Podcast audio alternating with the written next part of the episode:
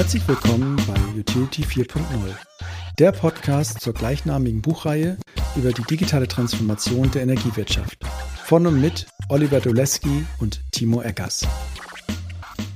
Diesmal zu Gast ist Silat Todd von ePilot und er macht dort ähm, ja, das ganze Technologiethema. Er ist sozusagen der CTO hinter ePilot, ähm, das er zusammen mit äh, Michel Nicolai gegründet hat. Und ja, ich fand es echt spannend, mal jemanden an der Strippe zu haben, der jetzt sozusagen international äh, super erfahren ist, ein super Experte ist in all diesem IT-Tech-Zeugs, der weiß, wie ähm, ja, auf der Welt entwickelt wird, mit welchen Technologien, wie, wie man auch mit internationalen Teams, Entwicklerteams zusammenarbeitet, der das alles mitbringt, dieses Mindset ähm, und sozusagen in die deutsche Energiewirtschaft einsteigt. Und äh, ja, wie man dann sozusagen bei ePilot die Story da, da, da sich anschaut, wie, wie macht man sowas? Man hat eine Idee und denkt sich, okay, die deutsche Energiewirtschaft braucht uns, äh, wir wollen E-Commerce äh, einführen sozusagen. Und ähm, ja, mehr als diese Idee, kleines Konzept dahinter und im Februar ist die E-World. Wie kriegt man sowas technologisch auf die Beine gestellt? Ähm, von damals und bis heute. ePilot hat ja eine ganz coole Entwicklung hingelegt mittlerweile. Und ähm, ja, das alles bespreche ich mit Zillat und versuche auch mal zu checken, ja, äh, was könnten jetzt EVUs, deutsche Stadtwerke davon lernen? Wie würde er das machen, wenn er im IT-Chefsessel eines Stadtwerkes sitzen würde und diese alten Legacy-Systeme sieht und so weiter und so fort? Das besprechen wir auch. Und ja, schönes Gespräch. Ich würde das gerne fortsetzen mit anderen Tech-Leuten äh, aus dem Bereich. Äh, insofern, wer jemanden kennt und weiß, freue ich mich gerne über über Input und jetzt erstmal viel Spaß beim, beim Zillert und seinem Podcast. Jo, insofern sage ich ähm, herzlich willkommen zum, zu einer weiteren Folge des Utility 4.0 Podcastes. Ähm, der letzte ist schon ein bisschen länger her, ähm, aber ja, Ende Januar werdet ihr wissen, warum es so lange gedauert hat. Ich habe noch einige spannende Podcasts hier in petto und äh, jetzt nehme ich wieder einen neuen auf und zwar mit äh, Szilard, der sich hier auch äh, gleich mal vorstellen wird. Er ist von ePilot. ePilot war schon mal mit Michelle hier äh, ganz am Anfang im Podcast und ähm, wir haben über ePilot geredet und ähm, heute freue ich mich, dass Szilard da ist, der die technische Seite von ePilot äh, gebaut hat und betreut. Und ja, erstmal hallo, Szilard. Ja, freue mich auf jeden Fall dabei zu sein. Ja, cool ich mich auch sehr, eben weil mich halt auch die technische Seite sehr interessiert. Und bevor wir da so einsteigen, also mein Plan war heute so ein bisschen, haben wir eben besprochen, dass ich, dass wir, wir Hörer, ich selber auch mal ein bisschen besser verstehe, wie überhaupt so eine E-Pilot-Technologie, so eine Software gebaut wird von jemandem, der aus, ja, aus so einer Cloud Software as a Service Ecke kommt. Ähm, das wollen wir uns ein bisschen angucken und dann immer so die Standardfrage auch mit Blick auf Stadtwerke in der Energiewirtschaft. Wie gehen die heute mit IT um? Äh, ja, wo kommen die her? Wir müssen die hin und wie schaffen die das irgendwie äh, unter den ja, vielen Restriktionen wie keine Leute, kein Geld, keine Ahnung, dass wir da auch mal ein bisschen reingucken. Genau, das waren so die, sind so die beiden Elemente. Aber vorher ist mir immer wichtig, auch nochmal rüberzubringen, wer da in der Energiewirtschaft eigentlich so am Start ist und ja, warum, warum Leute Bock haben, da äh, zu arbeiten. Und ja, Silat, vielleicht kannst du mal kurz sagen, wer du so eigentlich bist, wo du herkommst, wo du lebst, so ein bisschen, so, so, so einen kleinen, ja, wie kommt es, dass du heute da bist, wo du bist? Ja, sehr, sehr gerne. Ja, wie gesagt, auf jeden Fall vielen, vielen Dank, dass ich dabei sein kann. Ja, wo komme ich her, wer bin ich? Ähm, Silat, Silat Todd. Ich äh, bin vor langer Zeit mal in Rumänien geboren und habe dann äh, mich mhm. quasi nach Deutschland durchgearbeitet durch meine Eltern, habe verschiedene Stationen durchgemacht, äh, komme eher aus dem ja, Investmentbanking, quantitative Finanzenbereich, habe okay. mein Leben lang schon ja, in, in, zwei Welten gelebt. Das war einmal die Business-Seite und die andere Seite eben IT. Mein Bruder zum Beispiel ist relativ früh in Silicon Valley, war bei Google. Das heißt, ich hatte auch immer so die Nähe zu, ja, zu den führenden IT-Tech-Companies und habe, wie gesagt, in, in beiden Welten gelebt ja. sodass dann für mich auch relativ natürlich war, beides zu verbinden. Ich war dann bei einem Fintech-Startup vor längerer Zeit mal auch mittlerweile wirklich ein sehr erfolgreiches äh, Unternehmen geworden. Die heißen Selective. Da ja. habe ich die Produktentwicklung ähm, zu einem Zeitpunkt auch mitgeführt, sodass ich auch dort äh, letztendlich die zwei Stärken, die ich habe, ne, die Business-Seite und die IT-Seite verknüpft habe. Mhm. Ja, und äh, Darf ich kurz mhm. nachfragen? Also, ja, wann, seid, wann, seid, ihr hier nach Deutschland gekommen dann oder du oh, mit deiner Familie? Schon Zwei Jahre war ich da, ne? deswegen okay. ich wurde quasi mit, ja. mitgenommen, importiert. Also sehr lange ja. in Deutschland schon. Und in welcher Ecke wart ihr dann? So, so in, das ist Hessen, Hessen. so zwischen okay. Siegen und Gießen. Okay.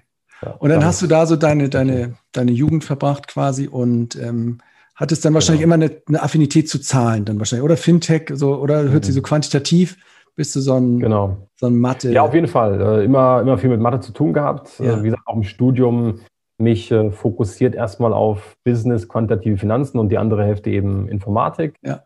Und da habe ich auch Michelle kennengelernt, äh, im Grundstudium, beziehungsweise zur Echt? Orientierungsphase. Also ja. deswegen, äh, wir kennen uns seit dem Studium und da ja. sind wir halt, wie gesagt, auch befreundet gewesen, äh, zusammengewachsen, haben viel durchgemacht natürlich auch und Spaß gehabt.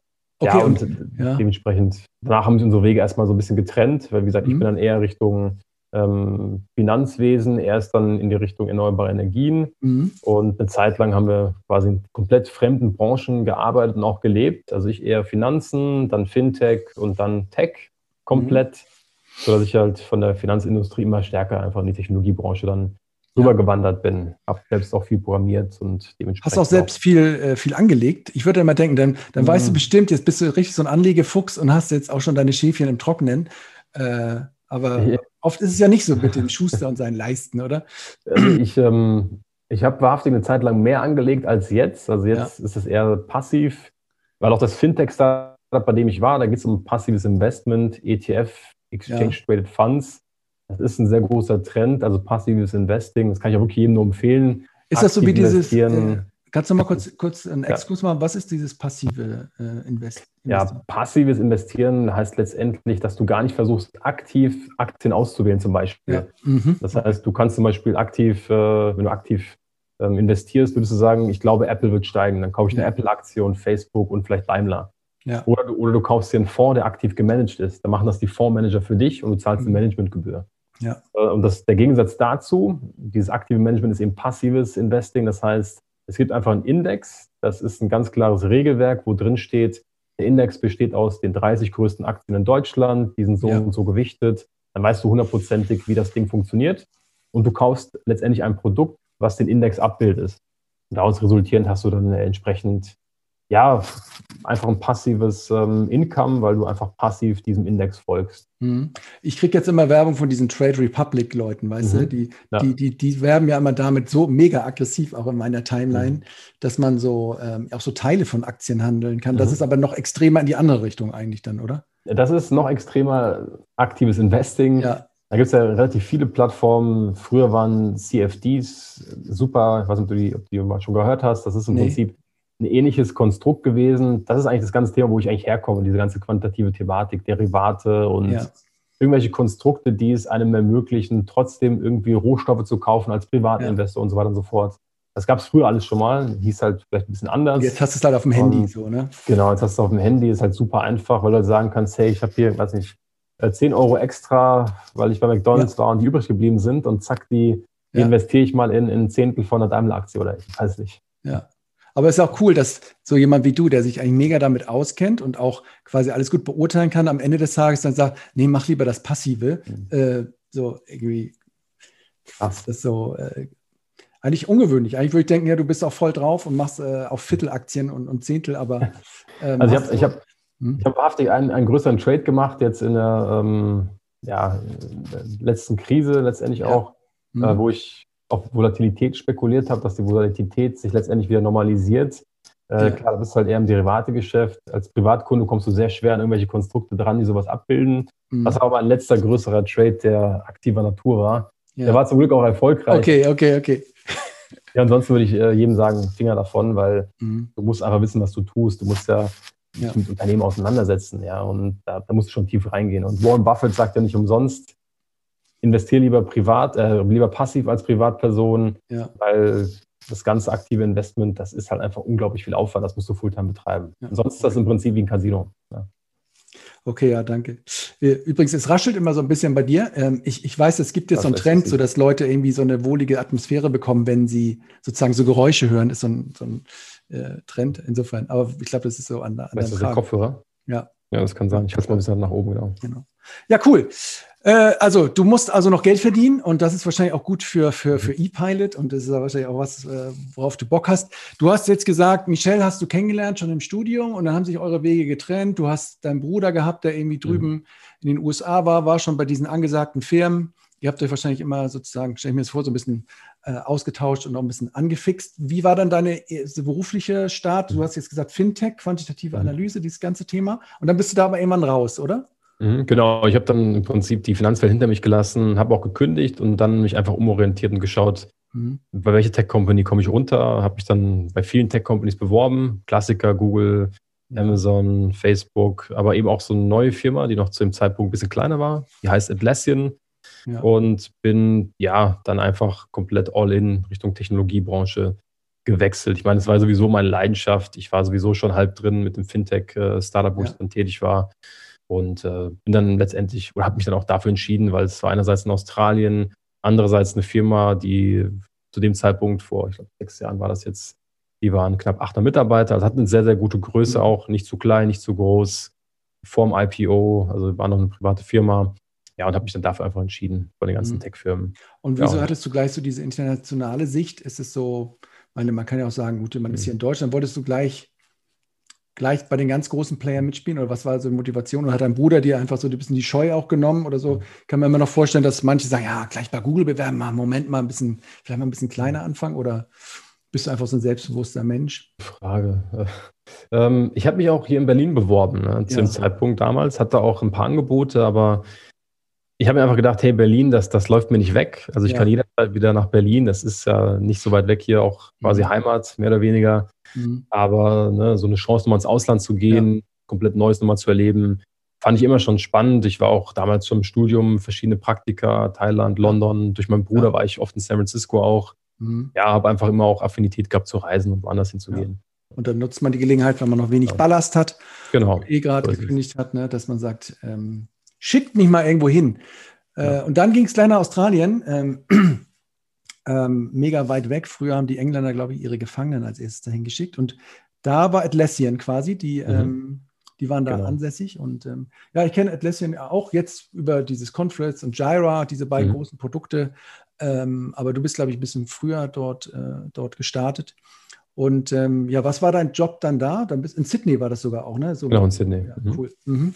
Und, und was war dann dein, dein Job, den du da da war ich dann Produktmanager, also letztendlich verantwortlich für Produkte, also auch dort letztendlich die Produkte weiterzuentwickeln für die Kunden und bin dann eher aus einer technischen Schiene erstmal gekommen. Das war dann ein Integrationsprodukt, wie man mhm. verschiedene Atlassian-Produkte äh, on-premise gehostet miteinander verknüpft. Es klingt komplex, war auch komplex und bin dann eher Stück für Stück so in die ganze ja, Software-Development-Schiene äh, gegangen. Also Bitbucket ja. sagt dir vielleicht nicht unbedingt etwas. Mhm. Das ist einfach ein Tool, mit dem du deinen Source Code als Entwickler hosten kannst. Mhm. Und da gibt es die großen eigentlich GitHub und GitLab und dann mittlerweile ein bisschen abgeschlagen Bitbucket von Atlassian. Und dann letztendlich meine letzte Station war einfach Jira Software. Das mhm. heißt auch dort Jira für Softwareentwickler das Produkt entsprechend mit, mit weiter voranzutreiben. Und, ja. und ähm, kann, woher konntest du jetzt programmieren, so auf dem Level auch? Hast du das ja irgendwann früher drauf geschafft oder, oder musstest du das gar nicht? Oder wie hast du dich da mhm. so rangesneakt an dieses ganze das habe ich einfach privat, also immer wieder privat. Ich hatte auch mhm. schon im Studium Ferienjobs, Werkstudentenjobs, mhm. habe als Freelancer gearbeitet, auch als Entwickler. Ja, mir das letztendlich selbst beigebracht. Und das reicht dann äh, auch, und das geht dann auch. Ich meine, du bist wahrscheinlich auch ein sehr schlaues Köpfchen, denke ich, aber ich denke, kann man sich so, so, so hier aneignen dort, weil man sieht auch immer so Kurse, so äh, werde Python-Entwickler oder mhm. in, in, in, in drei Tagen und so, dann gibt es immer so Kommentare in diesen ganzen Mails. Ja, ja, ihr könnt ein bisschen Fingerübung machen, aber wenn ihr mal richtig in einem zeitkritischen oder in einem Projekt oder so drin seid, das ist ein ganz anderer Schnack, da irgendwie äh, Software zu entwickeln, zusammen mit vielen anderen und ähm, dann einen gewissen Stil auch zu haben bei der Programmierung und so. Ähm, kannst du das bestätigen oder ist das, ist das gar nicht so? Ist das ein bisschen hochgebauscht von mir jetzt hier oder? Also ich glaube, es ist schon, also wieder bei Atlassian habe ich dann gar nicht mehr entwickelt, da habe ich dann eher das Produkt geleitet, auch von der Produktperspektive, mhm. aber hilft natürlich, wenn man versteht, wie Entwickler ticken, um einfach auch ja. mit denen zusammenzuarbeiten. Aber entwickelt selbst habe ich zum Beispiel im Fintech-Startup nebenher ein Spiel für, für einen App Store. Und ich kann jetzt nicht behaupten, dass ich super eleganten Source Code schreibe ja. und mittlerweile bin ich da auch relativ weit von entfernt. Mhm. Aber es ist schon so, ist jetzt meine persönliche Ansicht, dass sich Entwicklung maßgeblich verändert hat über die letzten Jahre. Ja. Also wenn du jetzt 15 Jahre zurückschaust, da musste man sich selbst noch einen Server irgendwo hinstellen, mhm. den Server installieren, deine Webseite drauf launchen, HTML, CSS deployen. Ja. also all die Thematik musstest du selbst machen. Du musstest das Ding, also den, den physischen Server, den. Kasten irgendwo hinstellen, betreiben, updaten mhm. oder auch nicht. Aber da, du musst eigentlich alles machen. Ja? ja. Du hattest dann vielleicht äh, Erfolg und hast dann Mitarbeiter gehabt oder mehrere Leute, die das dann für dich gemacht haben. Aber mhm. du musstest einfach unglaublich viele Dinge machen. Und heutzutage. Auch drauf haben, ne? Sozusagen. Auch drauf haben, ja. ja. Mhm. Und heute? Und heutzutage ist es ne, unter dem Stichwort Assembler. Das mhm. ist der große Trend, dass du ganz, ganz viele Sachen einfach nimmst, die es schon gibt, die andere smarte Leute entsprechend schon entwickelt haben. Ja, das klassische Beispiel Amazon, AWS. Mhm. Die nimmst du jetzt einfach, um deine Infrastruktur abzubilden. Ja. Das heißt, du würdest jetzt nicht mehr einen eigenen Server hinstellen, sondern du nimmst jemanden wie Microsoft Azure, Amazon, Google mhm. Cloud und die betreiben deine Software auf deren Servern, virtuellen Servern oder sogar Serverless. Aber das, das Thema werden wir sicherlich später mal besprechen. Ja, können wir nochmal rein. Ich, ich, ich stock gerade bei dem Wort Assembler. Das war doch früher aber auch so eine Programmiersprache. So eine, also eine Programmiersprache, das stimmt, aber, ja, ne, aber ich, ich sehe nee, seh Entwickler als, als äh, Assembler in dem Sinn, dass sie sich die Sachen zusammenbauen oder ja, zusammen, okay. Mhm. zusammen ähm, packen, was sie benötigen. Das ist einmal die Infrastruktur von Amazon, das ist vielleicht ein Framework, was du zum Entwickeln brauchst. Ja, okay. Dann brauchst du mhm. spezifische Funktionalitäten, dafür gibt es dann wieder Libraries und so weiter und so fort. Ich sehe das unter der Brille, das heißt, viele Probleme musst du gar nicht mehr selbst lösen. Ja. Dann musst einfach nur klug genug sein, die zusammenpacken, zusammenpaketieren. Genau. Und dann hast du dann die Infrastruktur, die da zusammengehört und dann kannst du dich im Wesentlichen vielleicht dann auch konzentrieren auf das Eigentliche, auf das genau. Programmieren. Das, das, ist wahrscheinlich das, was ja. du auch sagen wolltest. Früher musste man sich viel um das Drumherum und die Infrastruktur kümmern und man hat noch nicht keine Zeile Code geschrieben, äh, ja. bevor man das erstmal hat oder musste sogar vielleicht Mitarbeiter wirklich einstellen, die das drauf haben. Und heute kannst du das mit ein paar Klicks erledigen. Ne? Und ähm. Okay. Und okay, das ist also, da warst du da, da unten in Sydney. Ja, stelle ich mir jetzt nicht so schlecht vor. Ähm, wie viele Jahre warst du dann da? Bei, ich glaube drei Jahre. Drei Jahre. Mhm. Und, und ähm, ja, wie, wie, wie ist so dein Resümee aus der Zeit dort? War das irgendwie, ähm, ja, warum hast du nicht noch länger gemacht? Ich meine, drei Jahre, war okay. dann irgendwann der Punkt erreicht? Ja, Michel. Michel, der war der Punkt. Wirklich? Also, ja. ja.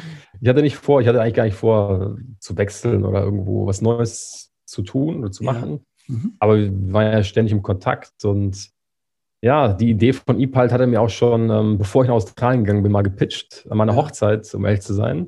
Da hat er mir erzählt. schön hey, noch so kurz vor, vor genau. Hier, komm noch mal mit, kurz rüber, ich muss dir noch was pitchen. Ja. Solche Freunde braucht man, ey. Ja. ja, aber das war dann so ein bisschen, ne, komm, hier Australien war eh alles schon klar und ja. das hätte ich meiner Frau nicht verkaufen können. Hey, wir bleiben jetzt doch hier. Ja. Und äh, ja, wie gesagt, bin ich erstmal in Australien, also das, das habe ich schon mal gehört, das Thema. Und ähm, irgendwann kam halt Michelle wieder zu mir, hey, ich, ich mache es jetzt. Äh, ja. Ne, ich will meine Firma gründen, ich habe schon Investoren in der Tasche, ja. äh, richtig coole Leute. Das ist die Idee, hat mir im Prinzip dann auch erklärt, wie der Markt tickt, weil ich ja, wie gesagt, vom ja. Energiemarkt bis dato überhaupt keine Ahnung hatte, war davon mhm. sehr weit entfernt. Ich kenne das halt vom Energiekonsumieren, wie jeder mal Endkunde, aber wie der Markt funktioniert, wusste ich nicht. Und das hat er mir alles so erklärt. Einerseits ne, die ganzen großen Makrotrends, klar, mhm. einerseits das Thema Digitalisierung, da spielt ein ganz großes Thema die, die fragmentierte alte Legacy-Landschaft, Software-Landschaft, die einfach in dem Markt existiert, die über Jahrzehnte quasi aufgebaut wurde. Mhm. Ähm, das zweite Thema, das ganze, der ganze Trend Commodity zu Non-Commodity, äh, mhm. immer kleiner werdende Margen. Das fand ich auch schon sehr spannend, schon die zwei Thematiken zusammen. Ja, und dann das dritte Thema auch so ein bisschen der kulturelle Wandel. Einerseits von den Endkunden, was die Endkunden erwarten, und mhm. auch der Versorger selbst, wie der sich wandelt, äh, Mitarbeiter und so weiter und so fort. Und die drei Thematiken fand ich einfach super spannend, weil es mhm. relativ schnell klar wurde, hey, der Markt, der, da ist super Potenzial, um da einfach auch den Markt ein bisschen umzukrempeln. Ja, aber ist das denn, also ist das nicht auch dann diese Überlegung, da unter den Blinden ist man als Einäugiger wieder der König so ein bisschen? Weil, ich meine, ich kann es jetzt auch, man kann es ja auch negativ darstellen. Man gilt in eine alte, verkrustete Branche, ja, äh, wo auch noch die Margen runtergehen, wo alle nur Stress und Probleme haben, ist doch viel cooler, dann Australien so ein Produkt für die ganze Welt zu machen. Also auch nicht so, so, ne? Also so denke ich, du, du schreibst ja Code für theoretisch alle äh, auf der Welt, die irgendwie programmieren wollen. Das ist von der Zielgruppe ja viel spannender und, und du kannst so, und das ist für mich verengt sich das alles, wenn du das so erzählst. Deutschland, Energie, Legacy, Margen sinken. So, das ist so, so wie so ein Trichter, der immer enger wird. Und du sagst jetzt so, nee, das reizt mich eigentlich. Was, was? Absolut, weil ne, bei so einer Firma wie Atlassian, Google, ja. Atlassian hat ja auch ein IPO gemacht. Also ich, ich habe da coole Sachen miterleben dürfen, aber ähm, letztendlich bist du in, in so einer großen Firma wie Atlassian, hast du viel kleinen Einfluss. Ja, ja. Natürlicherweise, du hast vielleicht multiple Teams, mhm. aber du würdest ja niemals das ganze, ganze Unternehmen in eine gewisse Richtung steuern können. Ja. Funktioniert da gar nicht mehr. Das heißt, klar, den Impact, den du hast, ist das eine Thema. Mhm. Und des Weiteren zu so einer Firma wie Atlassian kann man immer wieder zurückgehen. Ja, die, die, ja. die, sind, die sind ja da, die bleiben ja auch. Die haben zwar Millionen Kunden, da hast du andere Probleme, die du lösen musst, aber mhm. was mit aufzubauen, ähm, ein Problem zu lösen, überhaupt zu schauen, ist das, was man davor hat, überhaupt ein Problem, was, wofür jemand bereit ist zu bezahlen. Das, das ist ein anderes Thema. Das, das kriegst mhm. du nicht so oft, die Möglichkeit. Und ich denke, da auch wieder mein analytisches, ne, wo ich herkomme, du hast im Prinzip ein limitiertes Risiko. Mein Risiko war damals, hey, ich probiere das aus und das funktioniert nicht und dann macht man das halt mal ein bisschen. Und ja. du hast halt eine sehr, sehr große Upside. ja, ist cool, dass du da so rangehst. Ne? Sagst, weil du eben sagtest, du sagtest eben, ähm, Gut, Berlin ist immer noch da, kann ich immer noch machen. Jetzt sagst du auch wieder, Atlassian ist immer noch da. Also du machst da wirklich auch so eine, ja, so eine, ich weiß nicht, ob es eine quantitative Analyse ist, aber guckst, welche Sachen sind unveränderlich, wo kann ich wieder zurückgehen, wo tut sich eine Chance auf, sei es jetzt international oder auch dann mal richtig Gründer sein oder Unternehmer. Ne? Das, das klingt ja so ein bisschen raus. Das, das, ja, gut, kann ich, kann ich gut verstehen. Was ist überhaupt mit diesem ganzen Energiethema? Hat dich das dann auch irgendwie gepackt, so Erneuerbare, wir retten die Welt, Klima und, und, und so ein Ding? Oder sagst du eher, naja, das ist jetzt vielleicht nice für mich so als Endkunde, aber das, das pusht mich jetzt nicht so, dass ich so an der deutschen Energiewende mit über, über Bande vielleicht auch aber mitarbeiten kann? Also ich finde das natürlich schon spannend, weil es einfach ein krasser Trend ist, den der für, für alle einfach unglaublich wichtig ist. Das heißt, mhm. das ist auf jeden Fall ein super spannendes Thema, was mich auch persönlich interessiert. Nur wenn ich mich dann vergleiche, mein Interesse zum Beispiel im Vergleich zu Michels Interesse, der wirklich auch damals an Solarmodulen ähm, geforscht hat, aktiv im Fraunhofer, mhm. da sind halt schon Welten dazwischen. Also mein, mein Interesse war schon eher so, dass das ganze quantitative äh, Finanzwesen und auch äh, dann letztendlich die Produktwelt, Softwareproduktentwicklung, und ähm, diese ganze Thematik, wie, wie die Energiewelt auch funktioniert, mhm. davon bin ich oder war ich relativ weit entfernt. Ne? Ich, ich fand eher das, das Problem spannend, was man eben auch wiederum der Software in so einem Markt ermöglichen oder erreichen kann und mhm. daraus resultierend über Bande eigentlich auch diesen Impact generieren kann. Mhm. Aber wie gesagt, für mich im Vordergrund eher das, das Problem zu lösen, ja. der Enabler zu sein durch Software, durch die IT. Ja. Okay, also bist du dann wieder ähm, hier nach Deutschland, immer noch nicht Berlin, Pulheim hast du eben gesagt, aber ist ja immer noch da auch. Genau, erstmal Köln, genau. Ja, genau. Pulheim. Ja, also ja. Äh, andere Richtung. Ja, äh, genau. bist dann aber hier gelandet mit dem, mit dem Michel und ähm, ja, ich glaube, ihr habt es dann einfach auch gegründet, ePilot, ne? Ihr wart also vom Anfang an, habt ihr dieses Unternehmen hingestellt, der ähm, Michel mit auch äh, Sinn für plakative, vermarktbare äh, twitterbare Sätze sagt ja immer, ja, wir wollten das Energiekaufen so einfach ist wie Schuhe kaufen bei Zalando, mhm. so als Metapher. Mhm. Ähm, kann man das, glaube ich, mal hier in den Raum stellen. Da bist du dann also hier nach Köln. Und ja, deine Aufgabe war jetzt, das ganze Thema technologisch irgendwie äh, auf die Beine zu stellen. Ne? Mhm. Und ähm, wie fing das denn an? Was, also ich weiß, ihr hattet irgendwie jemanden, der schon ein bisschen Technologie mitgebracht hat, einen Investor oder so.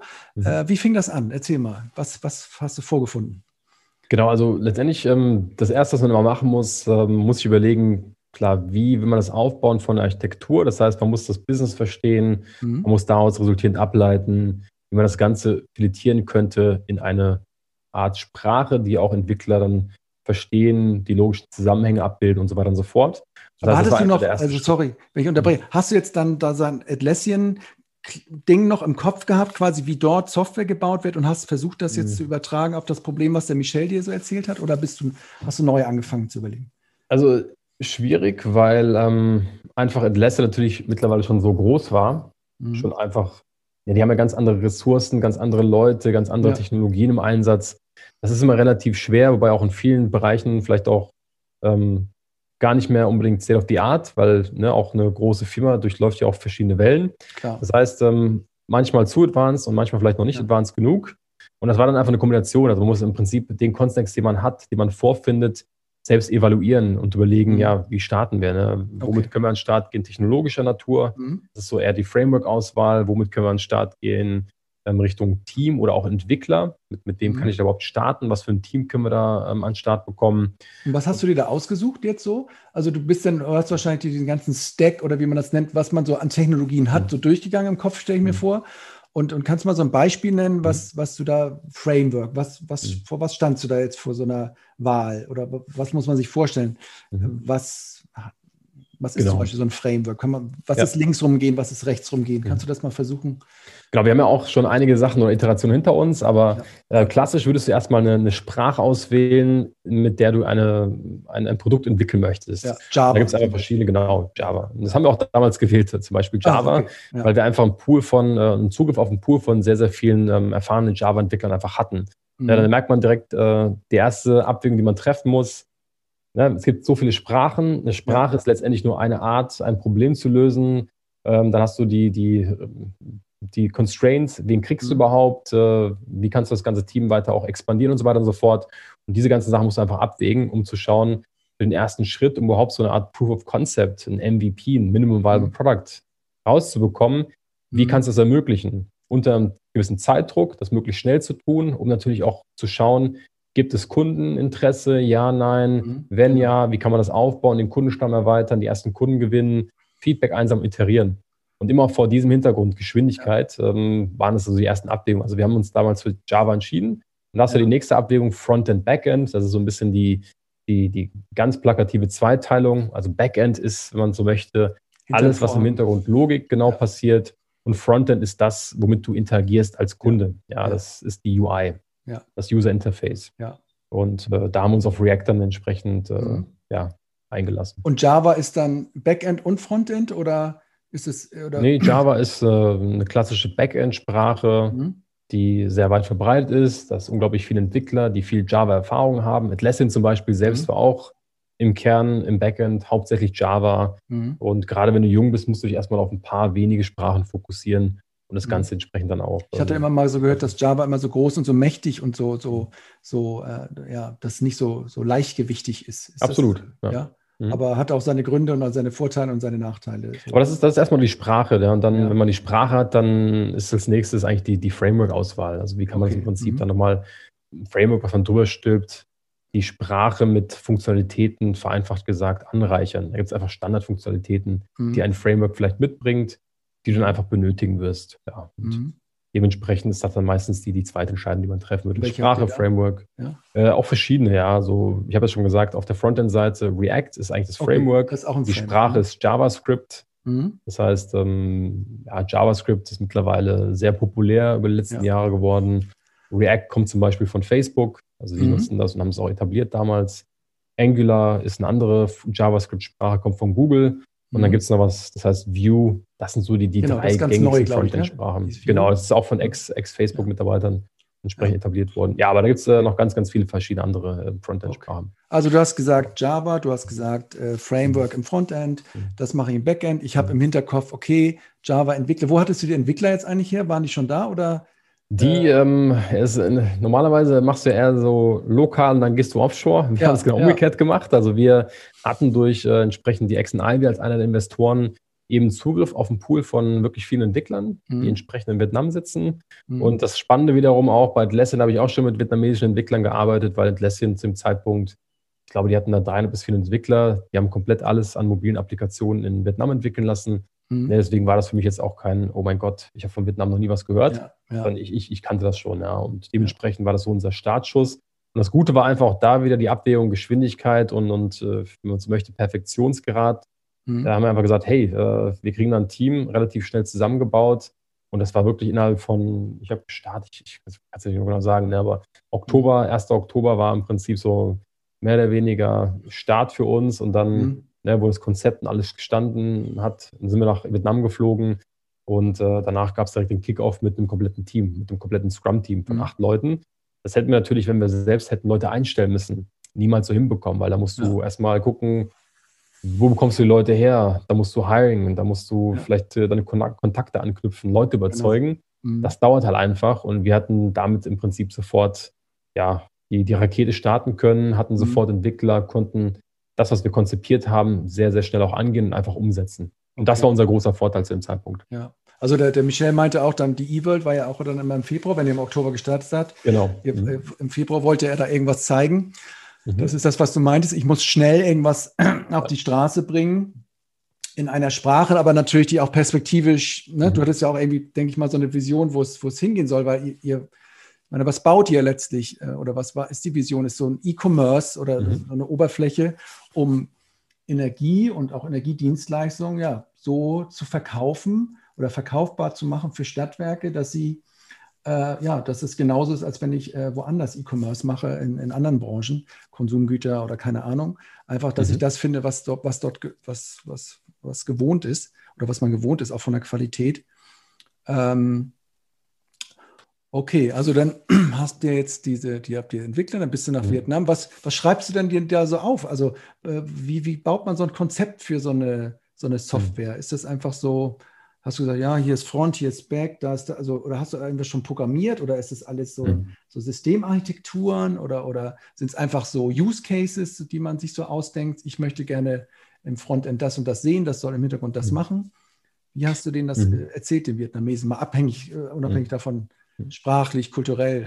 Aber da gibt es einfach verschiedene Möglichkeiten. Ähm, das wiederum auch sicherlich durch meine Erfahrungen in der Tech-Branche, ja. Ähm, sich vielen Tools zu bedienen, zum Beispiel von Atlassian Confluence, also zumindest mal irgendeine Art Kollaborationstool benötigt ja. man, mhm. mit dem man zeichnen kann, mit dem man aufmalen kann, mit dem man mhm. äh, die Konzepte auch äh, mal runterschreiben kann. Und da gibt es einfach verschiedene Phasen von Konzepten. Also im Prinzip Du musst erstmal die Probleme klar machen. Was sind eigentlich die Probleme, die du lösen willst? Du musst mhm. äh, deine Ziele klar definieren, idealerweise auch, wie du Erfolg messen willst später. Mhm. Und von den Problemen kommen dann immer die Ideen, ja, was könnten Lösungsansätze sein? Und ja. von den Lösungsansätzen leiten sich dann auch deine Business Requirements ab, deine User Stories und so weiter und so fort.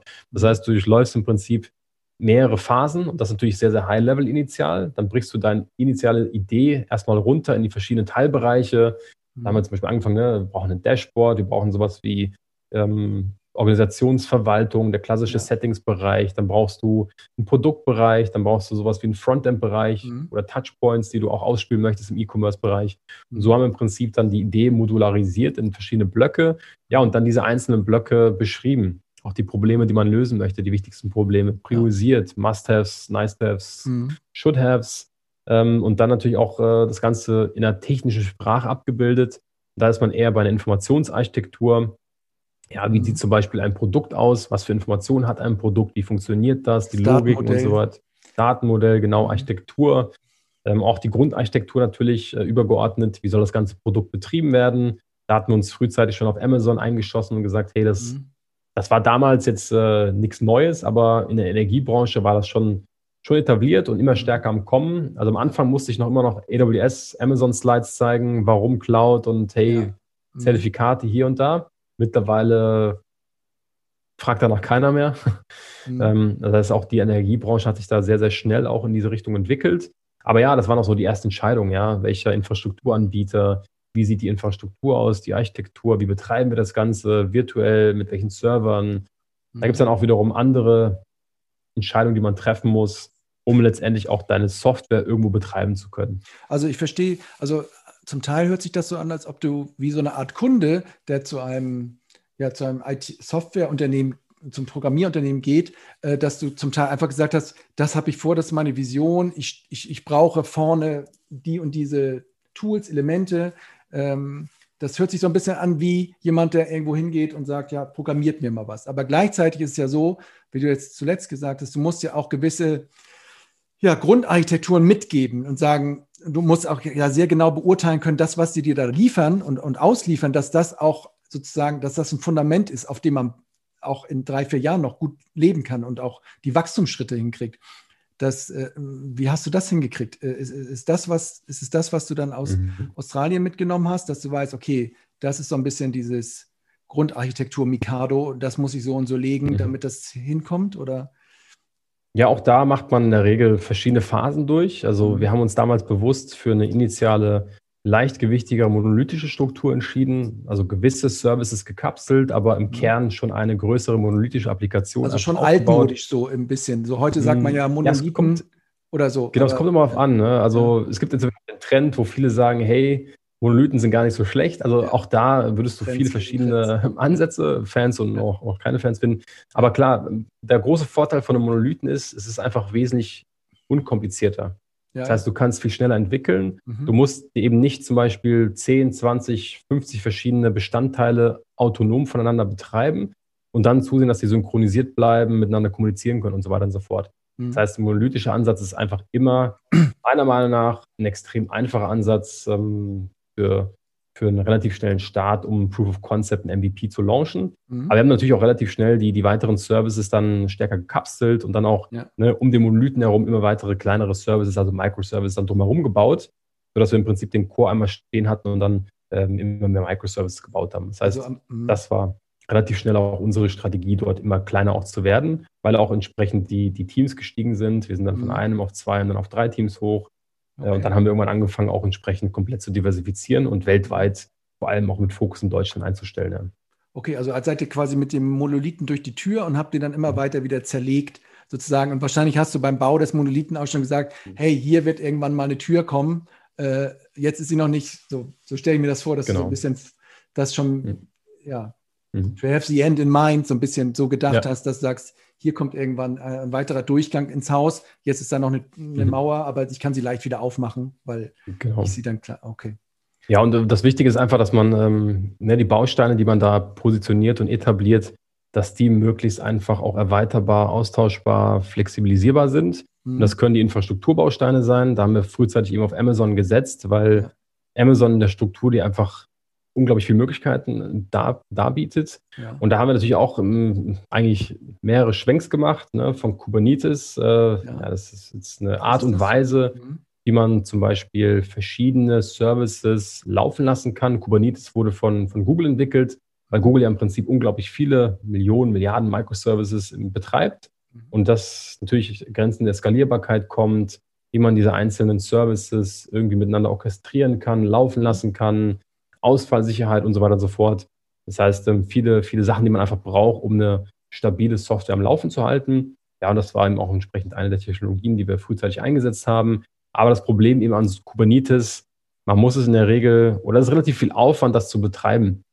Also wir haben dann selbst unseren eigenen Kubernetes, sogenannten Cluster betrieben. Mhm. Und Cluster heißt einfach nur, muss man sich vorstellen, da sind verschiedene virtuelle Instanzen dahinter, die die es einfach ermöglichen, deine kleinen Pakete, deine kleinen Services, die du mhm. dann peu à peu baust und auch ähm, betreiben möchtest, die dann entsprechend redundant auf verschiedenen sogenannten Pods laufen zu lassen. Also Pods also sind wieder so diese, abgekapselte Thematiken. Ja. Mhm, wenn ich das versuche zu verstehen, also es ist einmal so ein bisschen eine Art und Weise, wie man mit dieser extremen Dezentralisierung umgeht. Mhm. Also, ne, also, also ich stelle mir vor, wir machen alles sehr, sehr klein und verteilen das so auf die ganze Welt und ich muss aber diesen ganzen Zoo auch irgendwie immer managen, sozusagen, und ähm, ja, er muss halt irgendwie miteinander kommunizieren. Ähm, so stelle ich mir das vor. Ich habe immer noch gut dieses Beispiel von Amazon irgendwie im Kopf, dass sie gesagt haben, quasi über, überspitzt, dass hinter jedem Button auf der Seite ist eigentlich ein kleiner Microservice mhm. und, ähm, und, und, und, den kann ich updaten. Ich kann nur den Button updaten und ich kann nur mhm. das, also ich kann dieses ganze auseinandergefisselte Ding updaten an jeder Stelle, wo ich will und permanent. Aber um das zu tun, brauchst du, so habe ich dich jetzt verstanden, brauchst du halt auch wieder äh, irgendwie mächtige Tools, die das im Griff behalten. Ne? Genau, und das, das ist auf jeden Fall der Fall. Ja. Und das ermöglicht dir natürlich viel zu skalieren und auch ja. viel zu redundant vorzuhalten und so weiter und so fort. Ähm, aber wir haben einfach gemerkt, hey, wir haben persönlich keine Lust, so viele Entwickler abzustellen, die Dafür. sich nur um den Betrieb von so einem Kubernetes-Tooling ähm, ja. zu, zu kümmern. Ja. Das heißt, äh, dann haben wir da im Prinzip auch einfach nochmal die, die dritte Iteration unserer Technologie-Evolution äh, vorangetrieben und das nennt sich Serverless. Und Serverless ist so gesehen die mhm. nächste Evolutionsstufe, wenn ich so sagen kann, von, von Entwicklung und wie man Software heutzutage baut, entwickelt und auch betreibt. Und das heißt einfach nur, man, man schert sich überhaupt nicht mehr um Server, die dahinter liegen. Also bei so einem Kubernetes-Cluster oder auch vorher, wir haben unsere eigenen virtuellen Instanzen gehabt. Also virtuellen Instanzen muss man Updates fahren, ne? Security-Patches, Zertifikate. Normale Rechner auch, normale Server, genau, die eben rumstehen. Ganz genau. Ja, mhm. Nur, dass die virtualisiert sind. Und ja. Kubernetes ist ähnlich. Ja. Äh, Kubernetes ist dann einfach nur ein Cluster von verschiedenen virtualisierten Umgebungen, die wiederum auf virtuellen Servern laufen. Aber trotzdem, auch das muss wieder ne, mit Tooling versehen werden, das muss betrieben mhm. werden. Ja. Und wir haben einfach gesagt, hey, die nächste Evolutionsstufe auch für uns ist es, das ganze Serverless zu betreiben. Mhm. Als konkret, ähm, ganz vereinfacht gesagt, man entkoppelt sich komplett Softwareentwicklung und Betrieb von der darunterliegenden Infrastruktur. Das heißt, wir haben einen Infrastrukturbetreiber, das ist Amazon AWS.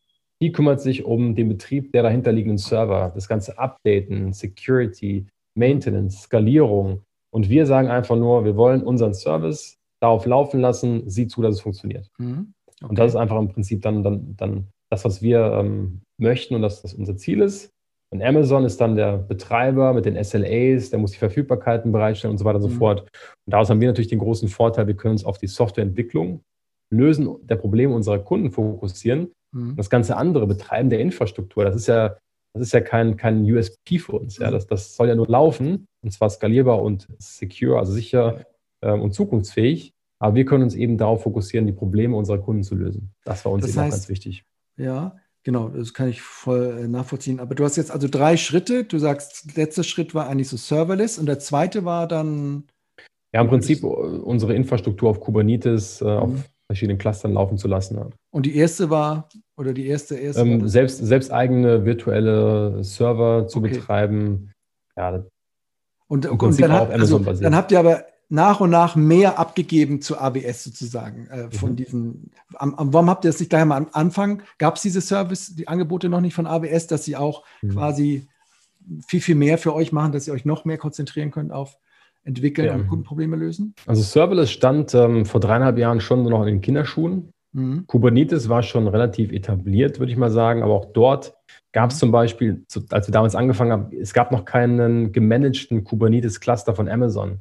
Ja, das heißt, ähm, dementsprechend muss man das selbst alles aufsetzen, mhm. was einfach komplex ist. Peu à peu über die Jahre hinweg hat dann Amazon immer mehr davon auch übernommen, also selbst mhm. mehr sein Serviceangebot diversifiziert. Mhm. Und mittlerweile gibt es da gemanagte Kubernetes-Varianten, ähm, wo es auch einfach ist, Kubernetes zu betreiben ja. oder eben komplett alles abzugeben das heißt, man muss sich dann im Prinzip um die Infrastruktur in Anführungsstrichen überhaupt keine Gedanken mehr machen. Ich meine, das ist das ja genauso, die, die jeder wird es kennen, der sich eine Website baut. Früher musst genau. es halt in einem Rechenzentrum da dir deinen genau. dein Server hinstellen und dann musstest du den auch pflegen und machen. Und heute kannst du wirklich sagen, ich möchte einfach nur die, diese, diese Webadresse haben und ich möchte mich ums Design kümmern und im Text genau. und im Hintergrund gegen Geld äh, machen das genau. dann äh, große Anbieter äh, für dich. Mhm. Ähm, Okay, Serverless, dann äh, machst du das. Jetzt hatte ich irgendwie noch irgendeine ja, Frage. Ja, und auch da vielleicht noch ähm, als, ja. als Zeitnotiz. Unsere Technologie, unsere Sprache hat sich natürlich auch weiterentwickelt. Also wir sind immer noch auf der Frontend-Seite bei React, ja. weil wir damit einfach sehr gut gefahren sind und das äh, ein super tolles Ökosystem ist, mit dem man sehr, sehr schnell auch in Sachen eben auch realisieren kann. Mhm. Aber zum Beispiel auf der Backend-Seite nutzen wir mittlerweile etwas, das nennt sich TypeScript. Ähm, und der Grund, warum wir von Java immer mehr zu TypeScript gewechselt sind, ist einfach, auch die Entwickler. Also wir haben sehr, sehr starke Entwickler auf der JavaScript-Seite, mhm. auch die ganzen Leute, die von, von Java kommen. Ähm, Java ist zum Beispiel nicht so unglaublich gut oder nicht so perfektioniert, um zum Beispiel serverless betrieben zu werden ja. auf Amazon. Mhm. Ähm, TypeScript ist da einfach viel nativer, viel einfacher, viel besser optimiert. Und dementsprechend ist auch mit der, ja, mit dieser technologischen Wende im Prinzip auch die Frage gewesen, wie verändern wir auch unsere Backend-Sprache, um dort nochmal das mhm. Maximum rauszuholen an Effizienz, an Produktivität, an Qualität. Und äh, daraus resultieren sind wir einfach bei TypeScript gelandet. Das ist auch eine mhm. relativ moderne Sprache. Da gibt es dann aber auch sowas wie Go, da gibt es äh, Python, also ganz, ganz viele verschiedene andere Sprachen, die man auch hätte wählen können. Mhm. Nur bei Go zum Beispiel, warum wir uns dagegen entschieden haben, ähm, einerseits ähm, Java zu TypeScript oder JavaScript zu TypeScript ist viel einfacher für einen Entwickler. Mhm. Das ist sehr, sehr ähnlich. Ähm, Go ist da schon ein bisschen anders plus der Talentpool, also auch Entwickler zu finden, ja. die Go kennen, die sind wirklich rar. Und das ist auch mal eine Abwägung, die man treffen muss, wenn man Teams skalieren möchte, neue Teams aufbauen möchte. Da muss man immer auch im Hinterkopf behalten, wen, wen bekomme ich überhaupt? Wie sieht der mhm. Talentpool aus? Und muss ich da vielleicht mit Google konkurrieren? Mhm. Ja, die sich alle Go-Entwickler krallen. Ja, oder gehe das ist dann, dann schon auch, schwierig, ja. Mhm. Also da muss man sich auch so ein bisschen dann vielleicht eine kleine Nische suchen und vielleicht Entwickler ansprechen, die auch eine Nischensprache oder eine Sprache, die gerade erst neu kommt, Bock haben auf das, also genau. ne, äh, die da so ein bisschen zu attracten. Wie viel habt ihr denn im Moment? Wie viele Entwickler bauen sozusagen an diesem? Mittlerweile äh, über 40 Entwickler. Ja. Mhm. Und die sind sowohl da in Vietnam immer noch und mhm. auch jetzt aber hier in, in Deutschland. Ja, sehr stark auch mittlerweile in Deutschland. Also wir mhm. haben jetzt in Deutschland äh, mittlerweile fünf Teams. Auf der Vietnam-Seite haben wir noch zwei Teams. Ja, ja das heißt, ähm, deutschlandweit haben wir jetzt äh, in den letzten anderthalb Jahren wirklich extrem gut aufgebaut. Und noch eine Frage. Amazon, okay, AWS, ähm, aber Microsoft Azure, ist das eigentlich sozusagen, das ist das Konkurrenzprodukt, mhm. ist das eigentlich, tun die sich nichts? Sind die klar, vergleichbar? Ist es so wie, ja, kannst du zu dem gehen oder zu dem? Das sind die mhm. beiden großen Platzhirsche oder, oder also wenn du mich fragst, ja. klar würde ich sagen, Amazon ja. ist absolut der Marktführer immer noch. Ja. Microsoft Azure hat extrem aufgeholt. Mhm. Also wenn du in dem Microsoft-Ökosystem zu Hause bist, also .NET und eher Microsoft-Sprachen äh, einfach mitbringst, mhm. dann ist Azure auf jeden Fall das, das richtige Ökosystem für dich. das, okay. ist einfach viel nahtloser, mhm. ähm, viel nativer auch zu entwickeln. Würde ich mhm. auf jeden Fall in diese Richtung vorschlagen. Ähm, nichtsdestotrotz, und warum wir uns dagegen damals entschieden hatten, jetzt auch wiederum fast dreieinhalb Jahre zurück. Mhm. Damals war Azure in Deutschland noch nicht so verbreitet. Also Amazon hatte schon einen super guten Namen.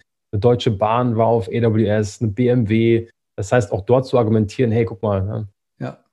Energieversorger, das sind schon etablierte große Unternehmen auf Amazon. Bei mhm. Microsoft war es schwierig und Microsoft hatte damals noch eine Kooperation mit T-Systems, war das, glaube ich. Ja. Und mhm. ähm, das heißt, da gab es so eine, eine, Idee, hey, ähm, Treuhändermodell, eure Daten mhm. hier liegen bei, bei T-Systems nur in Deutschland, was Amazon ja auch gemacht hat. Nur mhm. ist es eben eine amerikanische Firma und es gab keinen Treuhänder. Und durch dieses treuhänderische Konstrukt konnte Microsoft gar nicht so viele Services anbieten weil es die eben auf dieser Infrastruktur bei T-Systems nicht gab. Ah, okay. Und dementsprechend haben wir gedacht, hm, ja, mhm. ist schon limitiert, also alle möglichen Thematiken, Services, Sprachen und so weiter und so ja. fort, sodass wir auch gesagt haben, hey, das ist etabliert Amazon, plus es bietet einfach viele Möglichkeiten an. Es war für uns einfach dementsprechend mhm. der, der, der No-Brainer, dahin zu gehen. Ja. Aber nochmal auch mit Amazon ist das wirklich durch, auch in der deutschen Energiewirtschaft oder auch in der deutschen Wirtschaft. Ich höre immer wieder oft, wenn ich auch so mit IT-Leuten, auch so in Stadtwerken, auch größeren spreche, dass es halt mhm. halt immer noch ein Thema ist mit Privacy ja. Shield, mit DVSGO. Mhm. Das, Absolut. Äh, man sagt zwar immer, die Großen machen es auch, aber äh, ich, ich frage mich, ist es inzwischen wirklich final geregelt, dass die Daten, Daten hier liegen? Also ich, wenn ich das so von außen naiv einschätze mit diesem Privacy Shield, was gekippt ist, mhm. kannst du das auch vergessen. Auch wenn die Sachen in Frankfurt liegen, wenn du es ganz hart auf hart spielst, dann kommen die da ran. Ja, dann, dann ähm, ist es halt wirklich einfach wichtig, wie du deine Technologie oder deine, deine Daten mhm. abgesichert hast. Und das ist ja das, äh, weswegen Amazon auch dort wiederum extrem ja, gut aufgestellt ist, weil du das verschlüsseln kannst. Und du kannst ja ganz viele Technologien, die wir auch im Einsatz haben, nutzen, die einerseits Amazon anbietet und die du auch on top auf Amazon noch draufsetzen kannst, mhm. um deine Daten eben sicherer zu gestalten. Ne, das ist ja. Verschlüsselung, wie du Daten überträgst, das ist Verschlüsselung, wie Daten auch auf deinen Datenbanken ruhend liegen, also Encryption in Transit und Encryption at Rest.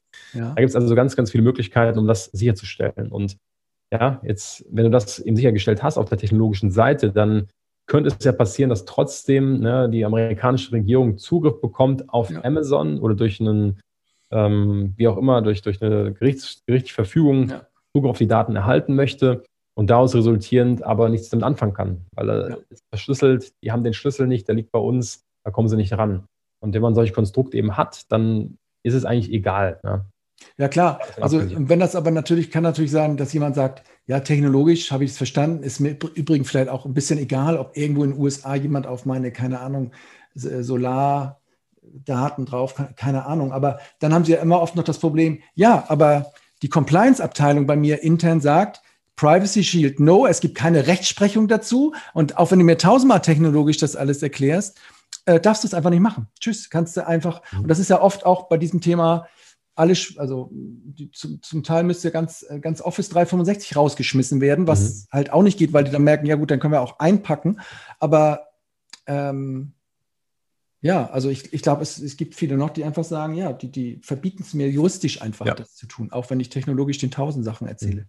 Ja, da habe ich wirklich auch äh, mit, mit größeren Häusern gerade in diese Richtung auch noch spannende Diskussionen gehabt. Ja. Ähm, da ist es immer hilfreich, ich, ich kenne mich da gut aus, aber einfach einen Amazon-Experten noch dazu zu ziehen, mhm. weil Amazon eben auch wirklich ähm, noch viele Sachen eben anbietet, so ein Addendum zu den normalen ähm, mhm. Nutzungsbedingungen, die es dann trotzdem wieder ähm, nicht ermöglichen, einfach Zugriff zu gewähren für die amerikanische Regierung oder anderen ja. amerikanisch ansässigen ähm, Institutionen. Das heißt, da tut Amazon das Maximum, was möglich ist. Und mhm. dementsprechend, ähm, klar, kann man nur bis zu einem gewissen Grad argumentieren, auf der technologischen ja. Seite oder eben auf der rechtlichen Seite. Das bleibt dann letztendlich jedem mhm. Versorger über, überlassen, ob er das dann machen möchte oder nicht. Ähm, mein Argument ist immer nur, wenn, wenn ein Versorger, der im Prinzip ja auch limitierte Ressourcen hat, äh, mhm. versucht, seine eigenen Server zu betreiben, dann, dann muss mal jemand argumentieren, was ist denn sicherer? Auf Amazon zu hosten, wo die klügsten Köpfe der Welt angestellt sind, die mhm. im Prinzip Leading-Edge-Technologie einsetzen tagtäglich, die ja so viel zu verlieren haben. Die hosten ja für, wie gesagt, nicht nur Deutsche Bahn, da ist Netflix, da ist Spotify, da ja. ist noch ganz andere Player sind da drauf. Oder ein Versorger, der es im Prinzip bei sich irgendwo im Keller stehen hat oder ein eigenes Rechenzentrum betreibt. Ja, ich glaube, an die Amazon-Daten kommt man viel schwieriger ran als an die, an die anderen ja, Daten. Aber trotzdem gibt es halt auch immer noch äh, äh, so Unternehmen, auch äh, die ich kenne, die gründen dann auch gerne mal ein gemeinsames kleines Rechenzentrum und, ja. Äh, und, und, und, und, fühlen sich fast ein bisschen sicherer, fast auch. Also so gefühlt, wenn ich das so höre, ist immer noch so, Amazon ist halt eh immer so ein bisschen evil durch, die, durch, diese, ja, durch diese Marktmacht und auch mhm. durch diese Ausbeuterei. Man hat manchmal den Eindruck, dass Microsoft dann immer ein bisschen besser wegkommt, weil jeder kennt Word und Excel und das ist halt so einfach immer da und, und Amazon ist halt bequem, aber doch irgendwie evil. So habe ich, das spielt manchmal, glaube ich, auch so ein bisschen damit rein. Deswegen guckt man da auch mal nochmal besonders kritisch hin. Mhm. Ähm, ja, aber da sind, vielleicht können wir, also ich wollte, da können wir mhm. ja jetzt gleich mal reingehen in diese Stadtwerke, ja. IT-Landschaft. Aber ich habe verstanden, ihr habt diese, diese Schritte gemacht, ihr habt diese Entwickler. Ich denke mal, also fühlt ihr euch jetzt gut aufgestellt oder guckst du schon nach vorne, ähm, so der nächste technologische Meilenstein, der da jetzt kommt? Oder könnt ihr erstmal mit dem Setting jetzt so ganz gut ähm, ich bin äh, momentan extrem zufrieden. Also auch diese ganze, wie wir uns aufgestellt haben Richtung Serverless, hat einfach ja. viele Vorteile. Ja. Der eine große Vorteil ist eben der Betrieb. Fokus eben auf die Entwicklung von Problemen unserer Kunden. Mhm. Ähm, und der andere große Vorteil ist auch einfach Talente heranzubekommen. Mhm. das ist der mhm. absolut modernste Technologie-Stack der ja. am Markt so verfügbar ist. Das heißt, es ist auch viel einfacher, wirklich sehr, sehr kluge Köpfe für ein Startup wie ePilot auch ähm, ja, mhm. begeistern zu können. Und das eben bei Entwicklern, weil, ne, weiß nicht, wie viel du mit Entwicklern zu tun hast, die sind, die sind so begehrt, also die kriegen auf LinkedIn jeden Tag Anfragen über Anfragen. Das heißt, man muss da schon auch zugucken, dass man Entwicklern was bieten kann. Und Entwickler wollen, mhm. die wollen was lernen, die wollen moderne Technologie nutzen, die wollen im Prinzip äh, Probleme auch lösen können, die, die spannender Natur sind. Und äh, ja, die wollen nicht unbedingt auf alter, veraltete Technologie äh, rumhampeln, mhm. wo sie auch für die Zukunft keine Perspektive mit haben. Und das ist eben auch so ein, sicherlich ein Spannungsfeld, was im übertragenen Sinne für Versorger sicherlich auch ein, ein gewisses Problem darstellt. Ja. Mhm. Ja, also du fühlst dich wohl. Ähm, und, was ist für dich so ein perfekter Tag, wenn so alles läuft? Ich stelle mir manchmal vor, was ist für dich so cool, wenn jetzt gerade fünf neue Entwickler äh, unterschrieben haben, weil sie quasi den Tech-Stack so geil finden? Oder, oder ist es so, dass du sagst, hey, so eine Anforderung super schnell entwickelt, umgebaut und für Kunden verfügbar? Oder, oder statt alle, alle Systemindikatoren auf grün oder was ist für dich so ein perfekter Tag, was diesen Aspekt deines Jobs angeht? So, ich bin, so ja Kunden, ich bin, ja sehr kundengetrieben. Das heißt, mhm. Äh, für mich steht der Kunde, auch wenn ich jetzt auf der IT-Seite tätig ja. bin, immer im Vordergrund. Ja. Mhm. Diese ganze IT hinten dran, die Technologie, mhm. die ist ja nur ein Enabler, dass wir im Prinzip unsere Kundenbedürfnisse schneller befriedigen können. Ja. Das heißt, äh, ein glücklicher Kunde, ne, wenn, wenn ein Kunde anruft oder ja. Gespräche habe, selbst auch mit Kunden und die Kunden das attestieren, hey, das geht in die richtige Richtung, Projekt oder Produkt oder hier mhm. und da, dann ist das für mich ein sehr guter Tag. Ja. Klar ist es auch ein guter Tag, wenn ich neue Entwickler eingestellt habe, weil die sind eben schwer zu bekommen. Ja. Ähm, das skalieren wir natürlich auch weiterhin extrem auf unserer Seite. Mhm. Ähm, aber klar, viel wichtiger, Happy Kunden. Ja. Cool. Ja, Happy Kunden. Also das, es sind ja Energieversorger, eure Kunden, würde ich jetzt mal sagen, im, im, ja. im Gro, also müsst ihr mich korrigieren, wenn ihr da schon auf andere Branchen gegangen seid, aber im Grunde sind es die, die vielen Energieversorger, die großen, diese ganze Landschaft, die ja sehr vielfältig ist. Es gibt ja äh, sicherlich tausend Unternehmen, die da mal so in die erste Zielgruppe fallen. Ähm, und ja, ich kenne sie auch sehr gut und ähm, was heißt sehr gut? Ich kenne halt so dieses Feld-, Wald- und Wiesenstadtwerk, sage ich mal so ganz gut. Diese ganz normale. Klar gibt es immer die großen vier und dann auch nochmal die großen zehn oder die großen zwanzig. aber dann geht es ja so in die Fläche und dann gibt es ja immer so diese ja, 100, äh, 200 Leute, Stadtwerke in, in, ganz normalen Städten, die da ihr täglich ihren Job machen. Ähm, vielleicht mal am Anfang, wie, wie siehst du deren, du sprichst ja nun viel mit diesen, mit diesen Leuten und auch und guckst dir deren IT an. Wie ist so dein Blick darauf? Wie würdest du das so äh, beschreiben oder einschätzen, was, was da unterwegs oder was da draußen mhm. rumsteht bei denen? Ja, also letztendlich habe ich es schon am Anfang erwähnt, eine ja. sehr fragmentierte Landschaft, gerade auf die IT, auf die IT-Seite bezogen, heißt äh, konkret unglaublich viele Applikationen, die im Einsatz sind. Mhm. Das ist das eine. Und teilweise eben auch sehr veraltete Applikationen. Mhm. Und das macht eben den Markt ähm, ein Stück weit sehr, sehr unflexibel. Ja, wenn man zum Beispiel sich überlegt, die Kundenbedürfnisse verändern sich, die Kunden wollen, ja, eben gerade Netflix geschaut, äh, mhm. auf Amazon per Web-App irgendwie bestellt und dann kommen sie zum Versorger und dann sieht die Welt schon wieder ganz anders aus. Ähm, viele Versorger, mit denen ich spreche, die, die verstehen ihre Kunden und die wissen auch, wie die ticken und wo, wo sie hin müssen, aber sind eben stark eben limitiert durch die IT, durch die Software, die dahinter steht, weil gewisse Sachen gar nicht möglich sind oder so viel Geld kosten oder, oder, oder. Das mhm. heißt, was, was, was ich immer einfach immer wieder merke, die IT ist leider kein Enabler in dem ganzen Versorgungsumfeld, sondern in der Regel immer der limitierende Faktor. Mhm. Und äh, da, da, sehe ich halt, äh, wie gesagt, im Kern natürlich immer irgendein ERP, ein Billing-System, was über die Jahre hin sehr stark gecustomized wurde. Ja, das mhm. können Verbastelt, groß, sagen manche auch. Verbastelt, ja.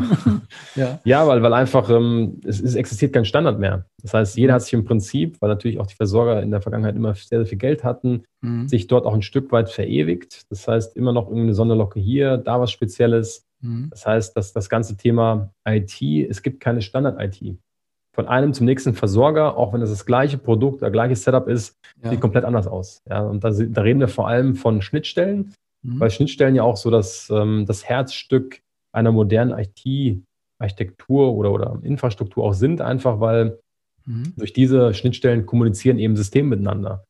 Und diese veralteten Systeme, die bringen teilweise gar nichts mit, äh, sind nicht erweiterbar, sind sehr stark auf den Kunden ausgeprägt, äh, nicht dokumentiert und und und. Ja. Ähm, ja, also ich, ich, kann das, ich kann das auf jeden Fall teilen. Also zum Beispiel hatte ich heute gerade noch ein Gespräch mit einem ganz normalen Stadtwerk, die warteten jetzt, also ich kann es ja auch nennen, die also Schleupen ist ja ein großer Anbieter, da geht es jetzt von 2.0 auf 3.0 und, und, und die sagte, die große Veränderung da ist, dass man dann in diesem System über den Kunden einsteigt äh, und nicht über die Applikation sozusagen. Ne? Also da fängt es dann jetzt an, dass sie sozusagen versuchen, mh, so prozesskundenzentriert sozusagen äh, die Software umzustellen. Und ähm, ja, und, und aber es sind Jahre, die da, die da ins Land gehen und sie warten immer noch auf gewisse Sachen, die die Regulierung halt äh, äh fordert, diese, diese Marco-Themen, das, das, das verstopft halt diese ganzen, diesen ganzen, ja, diesen ganzen Kanal und die, und ja, letztlich können sie dann immer nur noch Commodity im Grunde, glaube ich, abrechnen. Äh, vielleicht dann jetzt auch so ein bisschen Telco, bisschen so Glasfaser, aber sobald man dann auch weiter guckt Richtung äh, Mieterstrom, Prosumer-Modelle, dieses ganze äh, Zeug, was da entsteht, ähm, an dezentraler Energieversorgung und, und, und Erzeugung, das ist weit weg von diesen Systemen. Und ähm, insofern kann ich das, ja, kann ich schon bestätigen. Ich frage mich immer, warum es so ist. Ja, Klar, du sagst, sie hatten viel Geld, haben sich viel gebastelt. Auch diese, diese IT-Anbieter, diese klassischen, die Schleukens, die Wilkens, die, die sind auch mit denen groß geworden. Was ich mich immer frage, wenn die jetzt auch so, so Unternehmen wie euch sehen oder so Unternehmen wie PowerCloud oder so Unternehmen wie Octopus, ja, also da ist unheimlich viel mhm. Bewegung von ähnlichen oder von Firmen, die mit einer ähnlichen Technologie unterwegs sind, neu mhm. unterwegs sind im Energiemarkt wie ihr. Ähm, warum fangen die nicht auch mal neu an? Warum, also das sehen die ja auch. Und ähm, äh, ich hatte letztens so einen Web-Talk bei Digitale Stadtwerke mit Leuten, die da auch äh, mal bei Schleupen waren und hier und dort. Und äh, Konsens da war immer so ein bisschen, ja, die haben einfach keine Lust, neu anzufangen, so ein bisschen. Mhm. Ähm, kannst du das so ein bisschen differenzierter betrachten? Ich meine, das ist immer ein leichter Vorwurf von außen. Wieso habt ihr jetzt keine Lust, mal neu anzufangen? Ähm, es ist schwierig. Ähm, Vielleicht auch äh, eine Anekdote aus, ja. aus meiner eigenen Erfahrung bei Atlassian. Atlassian hat selbst den Schwenk gemacht von, sie waren sehr stark auf On-Premise, heißt konkret, die Applikationen wurden damals auf eigenen Servern betrieben, ja. Atlassian-Produkte, mhm. hin zu einer Cloud-Organisation. Also auch ja. da einen sehr, sehr rapiden Wandel eben auch vorgenommen. Mhm. Und so eine Organisation von, von einer Art und Weise, von einer Technologie auf eine komplett andere Art und Weise ähm, zu, zu migrieren, komplett, ja. Heißt ja nicht nur, man führt ein neues Tool ein, sondern damit einhergehend auch die ganzen Strukturen zu verändern, wie man denkt, die Kultur des Unternehmens ja. muss man damit auch wandeln. Das heißt, für mich ist das nicht nur damit getan, zu sagen, oh, guck mal, jetzt haben wir eine Power Cloud oder hier ist eine mhm. E-Pilot, sondern da gehen einfach ganz andere Themen damit einher, wie will man sich auch aufstellen, IT-seitig. Hatte ich auch schon erwähnt, ich glaube, das ist ein großes Problem, Versorger sind oft in meiner Wahrnehmung sehr, sehr, ähm, ja, sie sind auch sehr, sehr darauf ähm, ausgelegt, dass andere Berater, andere mhm. IT-Dienstleister ihnen helfen. Das heißt, die haben ja. überhaupt keine internen Kapazitäten oder Möglichkeiten, mhm. teilweise Dinge auch in Eigenregie ja, durchzuführen, zu etablieren, einzuführen, wie auch immer. Das heißt, ich sehe eigentlich immer wieder Berater über Berater über Berater, externe IT-Dienstleister, die ganz, ganz viel der Wertschöpfung auf dieser Seite übernehmen was ja auch okay sein kann. Nur das führt eben auch dazu, dass ähm, eine gewisse Trägheit da ist. Das heißt, mhm. ein Versorger oder viele Versorger können gar nicht von sich aus intrinsisches sagen, ey, wir wollen jetzt mal eine Power Cloud einführen und das ist jetzt der Projektleiter dafür und der treibt das voran, sondern also du hast diese Leute wirklich komplett gar nicht. Das ist immer nicht nur ja, ja fehlende IT-Know-how ähm, in den Stadtwerken. Ähm, also ehrlicherweise muss man ganz oft sagen, nee, da ist überhaupt gar nichts. Da gibt es vielleicht gewisse Leute, die sich mit gewissen Anwendungen gut auskennen. Aber so, was du jetzt sagst, beurteilen zu können, mit welchen Dingen ein Dienstleister auf einen zukommt oder auch manche, viele sagen, ich weiß gar nicht, was mit dieser meinetwegen auch veralteten Software überhaupt geht. Ich kann, ich ja. habe überhaupt keinen Maßstab. Ja. Ähm, und das macht da, denke ich, natürlich auch Geschäftsführer unsicher. Dann, ähm, es, es kommen ja, natürlich so. viele, so wie ihr, E-Pilots, White Label hier, Amazon da, und der hat gar kein Gefühl für das Thema. Auch, mhm. auch weil wenig Digitalkompetenz ja. ja in diesen Unternehmen ist, auch, auch auf der Geschäftsführungsebene, aber auch in den, in den Aufsichtsgremien. Keiner sagt da mal, okay, Paul, du musst jetzt vielleicht nicht die nächsten technischen Geschäftsführer einstellen, sondern vielleicht die nächsten mhm. digitaltechnischen, weil das mit den Muffen und mit den Netzen, das kriegen wir hin, das kriegen auch die Mitarbeiter hin, aber wir brauchen jetzt mal jemanden, der diese anderen Themen kann. Und da kann ich das natürlich schon verstehen, wenn man dann auch im Zweifel immer mal wieder nichts macht und hofft, dass es irgendwie noch ein bisschen länger so funktioniert. Ne?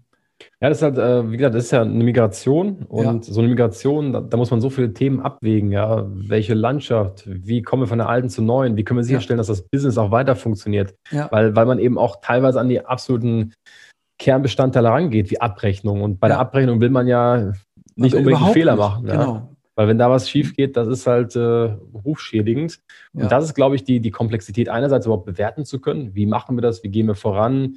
Leute intern zu haben, die das auch treiben können, die auch Lust haben, das zu treiben, ne, mhm. die Kultur des Wandels voranzutreiben oder eher zu sagen, hey, ich habe eigentlich überhaupt keine Ahnung, was zu tun ist. Nicht mal der erste Schritt ist klar, das ist eigentlich so ein komplexes Problem.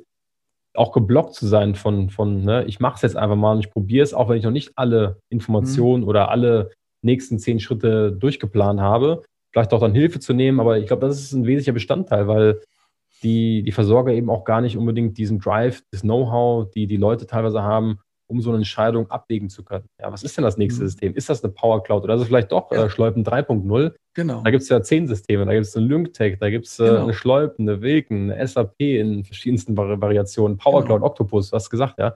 ja. Also es ist schwierig, ja. Was, wenn, wenn, was würdest du denn machen, wenn du jetzt verrückterweise mhm. mal, du hast jetzt bei so einem Stadtwerk unterschrieben und du bist jetzt der Erste, der da hinkommt und sonst, dann, dann sagt der Geschäftsführer oder die Geschäftsführerin, räum mal hier diese Stadtwerke IT auf. Was, was, mhm. was würdest, gibst, gibst du Tipps oder würdest, wie würdest du da vorgehen? Du, ich meine, du bist jetzt so ein analytischer mhm. Mensch. Wie, mhm. wie, wie sehe, sehe da deine, dein Gleichungssystem aus? Oder was, wie würdest ja. du versuchen, da anzufangen? Du hast schon gut gesagt. Ähm, für mich immer ganz wichtig, im neuen Kontext überhaupt zu verstehen, wie funktioniert da alles. Das heißt, ja. erstmal analytisch möglichst viel Know-how einsammeln. Ja wie sieht die heutige Welt aus? Und das ja. ist dann im Prinzip eine Bestandsaufnahme. Mhm. Man kann es auch sagen, so die Ist-Architektur, die zu verstehen. Ja. Weil wenn man das heutige Modell nicht versteht, dann weiß man auch gar nicht, wie man von dem heutigen zum zukünftigen gelangen kann. Okay, das, das wird schon mal eine, eine, Zeit lang dauern, bis man den ganzen Crap ja. da versteht. Ne? Wenn er so mhm. gewachsen, bis man das erstmal äh, also man, muss nicht, man, muss es, glaube ich, nicht im Detail verstehen. Okay. Ich glaube, das ist mhm. wichtig. Also mhm. eine High-Level-Übersicht ist für mich dann immer, dass das zählt. Mhm. Weil wenn man zu schnell ins Detail abrutscht, dann gibt es zu viele Nebenschauplätze, zu viele Diskussionen. Also man muss das ja. große Ganze, das darf man nicht aus den Augen verlassen. Okay. Das ist immer ganz, ganz wichtig. Ja. Mhm. Weil man muss ja auch irgendwie vorwärts kommen. Also ich bin ein großer Fan von smarten Entscheidungen treffen und das bedeutet eben auch mit äh, nicht allen Informationen einfach ja. voranzuschreiten, weil das sehe ich halt immer wieder, gar keine Entscheidung zu treffen, ist viel schlimmer, als vielleicht erstmal eine falsche zu treffen und dann zu revidieren. Da haben, okay. glaube ich, auch viele Angst mhm. zu scheitern. Ne? Also du kommst jetzt dahin und dann wirst du natürlich schnell sehen, ja, abrechnen tun wir damit. Mhm. Wir haben eine Website, wir haben so eine White-Label-Lösung da, die funktioniert aber nicht. Äh, und das Netz, weiß ja, die benutzen mhm. da irgendwie auch so. Und dann hast du so die Systeme und weißt, wie die miteinander ja. kommunizieren. So, dann, genau. dann, dann siehst du das Elend, sage ich mal. Und ähm, was würdest du dann machen? Das, das ist für mich immer so ein mhm. spannender Schritt, wenn man jetzt auch sagt, ja, was, was ist das Ziel und was ist ein erster möglicher Schritt auf dem, auf dem Weg dort, dorthin? Mhm. Ja, für mich vielleicht nochmal einen Schritt dazwischen. Ja, gerne. Ich komme auch von der Business-Seite. Also nur eine Migration der Technologie zu machen, der Technologie willen, macht keinen Sinn. Ja, mhm. Weil ja, im Zweifelsfall hat man dann die gleichen Probleme, nur mit einem neuen Anstrich. Ja. Also man muss halt schon mhm. verstehen, was sind eigentlich die Probleme oder was möchte man auch in Zukunft erreichen? Also mhm. möchte man die, die Umsätze verdreifachen? Möchte man automatisieren, weil man vielleicht merkt, hey, in, in den nächsten zehn Jahren hören alle unsere klügsten Mitarbeiter auf, die ja. das ganze Know-how haben. Also man muss eigentlich genau wissen, was ist das Ziel, was man erreichen möchte, was sind die mhm. Business Requirements. Und von denen kann man dann im Prinzip die IT-Richtung ableiten. Dann gibt es Diskussionen über, na, wo möchte man sein businessseitig in vielleicht ein, zwei, drei, fünf Jahren und leitet daraus resultierend ab, okay, was brauchen wir eigentlich dafür? Wir brauchen vielleicht ein neues äh, Abrechnungssystem, weil wir wollen nicht nur irgendwie lokal Commodities vertreiben, sondern wir wollen um unser Geschäft zu erweitern, überregional Commodity plus X anbieten. Ja. Dann mhm. muss man gucken, okay, wer kann das überhaupt abbilden? Vielleicht putzelt mhm. dann sowas wie eine Power Cloud raus, eine E-Pilot. Ja, da macht man sich so ein Bild der Zukunft. Also auch da im Prinzip ganz plump gesagt, ist Architektur, Bestandsaufnahme, wo möchte man hin, was sind die Ziele businessseitig, um daraus resultierend eine zukünftige IT-Architektur ableiten zu können. Mhm. Was für mich einfach in dem Schritt, das ist ganz schön, man hat im Prinzip zwei Schaubildchen, man weiß, wo man hin möchte, aber es ist meistens die Frage, ja, wie komme ich dahin? Was ist der erste Schritt? Also wie kann ich mhm. diesen, diesen ersten Schritt möglichst einfach gestalten? Und da ist für mich eben ganz wichtig, man braucht ein Bindeglied. Und dieses Bindeglied ja. ist für mich dann oft auch einfach IT, Technologie, so eine Art Middle Layer aufzubauen. Genau, da habe ich auch von gehört, diese, diese sogenannten Abstraktionsebenen, die man so nochmal, also man braucht ja irgendwie, ja, beschreibt das nochmal, das finde ich interessant. Wie kann sowas aussehen oder wofür ist es gut? Ja. ja, im Prinzip so ein Middle Layer ist genau wie du sagst, ist eine Abstraktionsschicht. Mhm. Das heißt, im, im Idealschaubild würdest du etwas über die alte Landschaft drüber stülpen, ja. dass du gar nicht mehr die neuen Systeme direkt an die alten Systeme andocken musst. Mhm. Weil die alten Systeme werden ja perspektivisch ausgetauscht. Das heißt, äh, du hast zum Beispiel sowas wie oder eine Power Cloud neu drin. Dann würdest du im Prinzip die Systeme über eine neue Orchestrierungsschicht miteinander kommunizieren lassen und diese Schicht mhm. dazwischen entscheidet dann, mit wem muss ich kommunizieren? Mit System A, mhm. mit System B und wie muss ich mit dem System kommunizieren? Der große Vorteil ist einfach, dass du eine verteilte Landschaft hast. Das heißt, du kannst deine, deine Landschaft verteilt aufbauen und du kannst immer kleine Blöcke austauschen. Mhm. Du kannst zum Beispiel sagen, okay, ähm, ne, die White Label Plattform für Solar, bumm, das nehme ich raus, das kleine Stückchen, baue da vielleicht was Neues rein. Dann sagst du vielleicht, okay, Abrechnung Non-Commodity geht in der heutigen Welt nicht. Dafür schaffe ich vielleicht nur für diesen Use Case eine Power Cloud an und rechne damit Non-Commodities ab, aber Commodities wird weiterhin in die alte Welt reingespielt. Mhm. Das heißt, mit dieser Art der Abstraktionsschicht dazwischen mhm. kannst du dir einfach einerseits Zeit erkaufen, du kannst dieses gesamte Migrationskonstrukt von Ist zur zukünftigen Architektur filettieren und dann auch entsprechend in kleine Häppchen runterbrechen. Und das also, mhm. also ich, das kann ich verstehen. Also man versucht quasi, ja, ich sag mal, weiß nicht, wenn ich es mit Lego beschreibe, irgendwie, oder du willst, baust dann irgendwie das Bestehende nach, aber versuchst das in kleinere Teile zu haben, dass du irgendwie kleine Teile von dem Alten anfassen kannst oder, oder, oder, auch, da, ja, du öffnest das so ein bisschen, aber lässt, öffnest das, aber das arbeitet noch wie, wie immer, nur gibt es irgendwie so Sachen, wo du ein bisschen rein kannst, wo du ein bisschen äh, anknüpfen kannst und sagen kannst, okay, ich nehme mal eine Ecke raus mhm. und, und, und, und, und knüpfe die mal an so eine E-Pilot an und dann mhm. sozusagen. Aber was, was gibt es dafür? Das ist, ähm, das, ist eine, das ist nur eine Möglichkeit. Ne? Das ja. ist so ein bisschen so die, die graduelle Variante, das sequenziell peu à peu oder auch paralysiert ja. Stückchen auszutauschen mit relativ ja, minimiertem Risiko. Und die Alternative ist natürlich zu sagen, man hat sein Kerngeschäft, das betreibt man weiter mit der alten Systemlandschaft und man baut das neue Zielbild auf der grünen Wiese neu ja, auf. Genau. Und das, das könnte bis dahin gehen, dass man sagt, man gründet radikal eine neue, ne, ein neues Geschäftsfeld, ein, neu, ein neues Unternehmen, Ja. Man stellt einen neuen Geschäftsführer ein, neue Leute, digital affine Leute, was auch immer man erreichen möchte. Das heißt, man, man splittet im Prinzip komplett die alte Organisation, die alte Welt von der neuen Welt. Geht natürlich auch. Ne? Das ist so ein bisschen eine radikalere Variante. Ähm, man, man packt dann vielleicht die, die, die gut sind, die die Potenzial haben von der alten Welt in die neue Welt. Ähm, ja, ja, und baut dann im Prinzip da die neue Welt auf als Proof of Concept und tut dann im Prinzip, je nachdem, wie, wie, wie reif das neue System ist, immer wieder weitere Stückchen aus der alten Welt in die neue Welt überführen.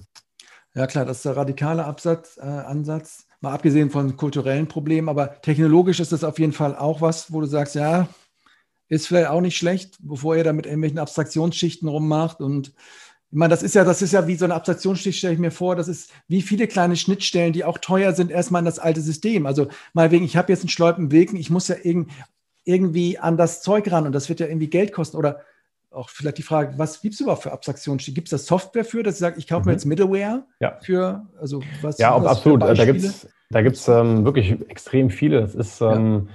zum Beispiel von der SAP CPI, Cloud CPI. Platform Integration. Mhm ja. Das ist zum Beispiel echt eine gute Lösung von SAP, um so ein Middle Layer einfach zu lizenzieren. Das ist auch ein Software-as-Service-Angebot, ist in der mhm. Cloud gehostet von SAP. Kann man aussuchen, Azure, Google oder Amazon. Äh, da gibt es aber andere, auch andere Middle Layer. Delbumi ist ein sehr populäres ähm, mhm. Tool. Das kann man auch selbst auf seinen eigenen Servern, auf seiner eigenen Landschaft hosten oder in der Cloud. MuleSoft, die wurden von Salesforce gekauft, ist auch eine mhm. gute ähm, Middle-Layer-Variante. Da gibt es ganz, ganz viele. Oder halt eher klassisch BPM. Ne? Da gibt es dann BPM-Anbieter, äh, Business Process Modeling. Das heißt, mhm. da würdest du dir klassisch selbst deine BPM-Plattform, deinen dein Orchestrierungslayer ähm, zum Beispiel auf deinen eigenen Server laufen lassen und mhm. den würdest du dann im Prinzip als Mittellayer verwenden, weil dieser BPM-Layer, der kann im Prinzip Prozesse modellieren. Und der Prozess könnte ja sein, Daten empfangen, transformieren und irgendwo weiterleiten. Okay. Aber ist auch was für Profis, Profis. Ne? Also das ist jetzt nicht so, dass du dann quasi so ein bisschen als technikaffiner äh, Mitarbeiter im Stadtwerk sagst, ja, ich gehe jetzt mal Service, äh, Software as a Service, äh, Mittellayer.